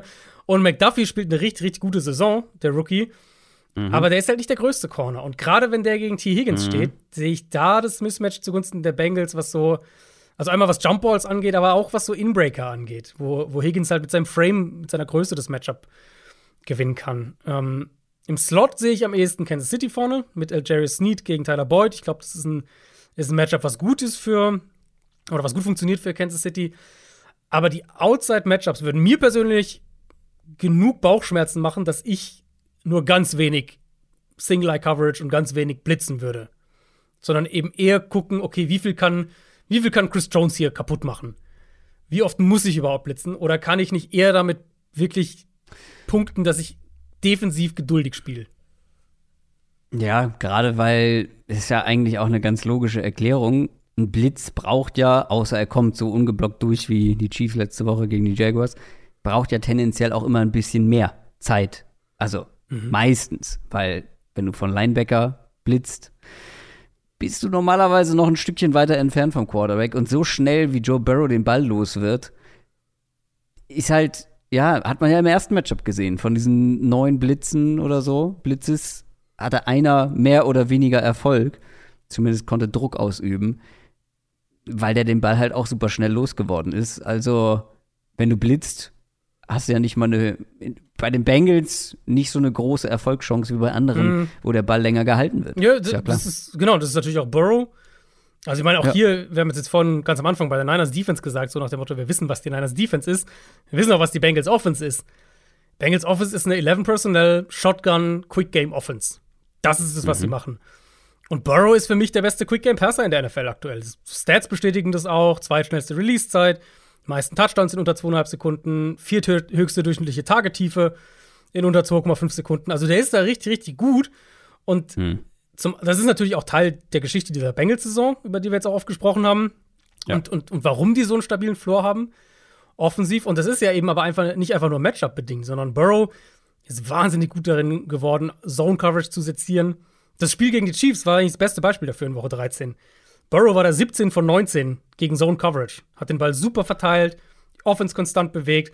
Und die Touchdown-Pässe, die beiden, die hatte, die waren dann jeweils in der Red Zone, die kamen gegen Man-Coverage. Aber wie er halt den Ball bewegt hat, das war viel gegen Zone. Und das liegt ja natürlich auch daran, dass er halt gut darin geworden ist, Pre-Snap-Sachen zu lesen. Und das betrifft dann mhm. logischerweise auch Blitzer in dem, in dem Sinne. Ähm, ja. Ich, also, ich bin am Ende, als ich auch, auch überlegt habe, wie können die, wie können die Chiefs es vielleicht stoppen, ich bin am Ende noch mal beim, beim Championship Game letztes Jahr gelandet und halte den defensiven Gameplan aus dem Spiel für gar nicht so schlecht, den sie da über weite Strecken hatten. Um, ähm, und es hat ja auch funktioniert lange. Ne? Also die Offense der Bengals, erste Halbzeit war ja komplett abgemeldet. Und zweite Halbzeit war jetzt auch nicht dominant oder sowas. Es war ja wirklich eher das, dass die Chiefs Offense halt nichts mehr gemacht hat und dann die Bengals so nach und nach zurückkamen. Um, ähm, Kansas City hat da viel Zone gespielt, hat da auch wenig geblitzt. Und ich glaube, dass das grundsätzlich schon der Weg ist, wie ich aus Chiefs Sicht hier auch wieder spielen würde. Borrow ist halt viel besser und viel komfortabler darin geworden, ähm, dieses, dieses Geduldsspiel mitzumachen und die Offense die ganze Zeit on Schedule, on Timing zu halten. Das, das, wird, ein, das wird eine sehr, sehr schwere Aufgabe für diese, äh, für diese Chiefs Defense, selbst wenn sie es schaffen sollten, die Bengals Offense eindimensionaler zu machen und das Run Game zu stoppen. Die Bengals sind sogar Favorit auswärts mit anderthalb Punkten. Ja, das ist der, der halt, Knöchel, halt, ja. Das ist der Knöchel, ganz klar. Das Ding ist, ich, also für mich wäre es zu einfach dann zu sagen, ja, wenn Mahomes Chief, äh, fit wäre, wären die Chiefs klarer Favorit. Das ist mir, das ist mir zu simpel. Weil mit welcher, mit auf welcher Grundlage? Ja, klar, mit ein bisschen mehr Glück hätten die Chiefs auch eins der letzten Spiele gewinnen können, haben sie aber nicht. Die haben die letzten drei Spiele gegen die Bengals verloren. Und für mich sind die Bengals hier der Favorit. Also ich glaube, na, es wäre enger gewesen, aber ich ten, also mein Bauch sagt mir, ich hätte wahrscheinlich auch mit einem fitten Mahomes auf die Bengals getippt sogar. Ähm, und jetzt mit dem angeschlagenen Mahomes noch umso mehr. Ich glaube, die gewinnen hier nochmal. Ich hätte es als, mit Mahomes fit hätte ich es als äh, 50-50-Spiel gesehen. Also ich finde, die beiden Teams sind Gehst du auch auf Bengals? sehr nah beieinander. Ich über, ey, ganz ehrlich, ich habe noch keine Entscheidung getroffen gehabt. Als Komm, dann gehen die eine Richtung. Ähm, Wir brauchen hier ein bisschen Abwechslung. ich, also ich bin einfach, ich war letzte Woche war ich halt so beeindruckt von den Bengals, von dieser Abgezocktheit, mit der die dieses Spiel gegen Buffalo gewonnen haben. Das fand ich schon extrem Meinung. Und dann letztlich ist es halt das Ding, wir müssen halt die ersten Pässe sehen, die Mahomes wirft. Mhm. Weil wenn der dadurch die, die Gegend humpelt und so und du siehst, ja, okay, das funktioniert nicht, ähm, dann ist es Ja, natürlich ein anderes Spiel. Aber Tipps, Tipps nach ein paar Plays ist. So funktioniert es nicht. Das ist nicht das, das, der Sinn der Sache. Nee, also, ja, weißt du was, dann nehme ich die Chiefs. Dann sage ich, So. Andy Reid hat irgendwie jetzt, hat, hat er lang genug sich von, von Lou Anarumo auf der Nase Ja. rumtanzen lassen. Jetzt hat er, jetzt Ja. hat er ein paar Ideen und, äh, und Jarek McKinnon zwei Touchdowns. Jeder Roulette-Spieler würde dir wahrscheinlich zustimmen. Die haben jetzt dreimal in Folge gewonnen. Das ist schon ungewöhnlich. Aber ich find's, also ich find's, Jetzt kommt Rot, jetzt kommen die Chiefs. ich find's, ähm, gerechtfertigt, dass die Bengals Favorit sind, weil wie gesagt, für mich ist es ein, das sind zwei Teams auf Augenhöhe in meinen Augen. Das sind auch die beiden besten Quarterbacks in der NFL aktuell in meinen Augen und zwar klar. Aber wenn halt der eine bei vielleicht 80 Prozent ist oder 60 Prozent ist, dann musst du das downgraden und dann ist es auch finde ich korrekt, dass die Bengals Favorit sind. Und ich finde auch, was da ein bisschen unter den Tisch fällt, oder wir jetzt gar nicht, na, wir haben es thematisiert, aber ähm, ist halt auch einfach, die Improvisationsmöglichkeiten für, Holmes, für Mahomes sind maß, äh, maßgeblich eingeschränkt. Mhm. Und das ist ja nun mal eine seiner größten Qualitäten. Wenn ein Play nicht so funktioniert, wenn er Druck bekommt, rausscramblen, irgendwas machen, selber laufen, on the run, irgendwelche absurden Würfe. Und wenn er das nicht kann, beides nicht, wenn er mehr zu einem statischen Pocket Passer wird, dann wird er größere Probleme haben, weil dann nimmst du ihm, also wir wissen natürlich Stand jetzt nicht, wie viel du ihm damit nimmst oder wie viel ihm da genommen wird mit der Verletzung. Aber jetzt mal Worst Case, er kann das halt wirklich nicht, er kann nicht gut scramblen, laufen etc. Dann nimmst du einen riesigen Teil seines guten Spiels weg, einen wichtigen Teil. Und dann, dann kann dieser Typ noch so gut sein. Das wird nicht gegen die Bengals reichen, glaube ich. Ja, ist fair. Ähm, die Frage ist, also, ich würde zwei Sachen noch dazu sagen. Zum einen, wie du gesagt hast, wir wissen halt nicht genau, bei wie viel Prozent er ist. Vielleicht ist er auch besser drauf, als wir es jetzt denken. Ähm, und du kriegst 90 Prozent Ja. von Mahomes. Glaube ich nicht, aber könnte natürlich auch sein. Und zum anderen ähm, ist Mahomes halt auch ein echt guter Passer aus der Pocket. Das muss man halt auch sagen. Aber trotzdem, auch, also dann gerade in so großen Match, äh, Matchups, in so wichtigen Spielen, waren halt diese improvisierten Plays oft Mhm. auch so ein, Ja, ja, klar.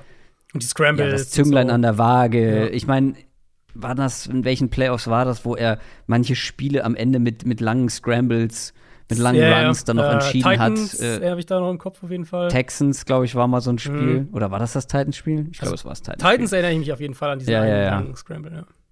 Und das gibt's immer wieder. Oder halt diese Würfe on the run. Ne? Erinnerst du dich an? Äh, das war, glaube ich, der Super Bowl gegen die Bucks, wo er diesen absurden Wurf noch bringen kann. Mhm, mhm, ja, ja, ich äh, weiß, Im Fliegen, im Hinfallen, Ja, wo genau. er mit keinem Fuß auf dem Boden ist, Mhm. mit keinem Körperteil auf dem Boden ist. Solche Geschichten fallen halt weg.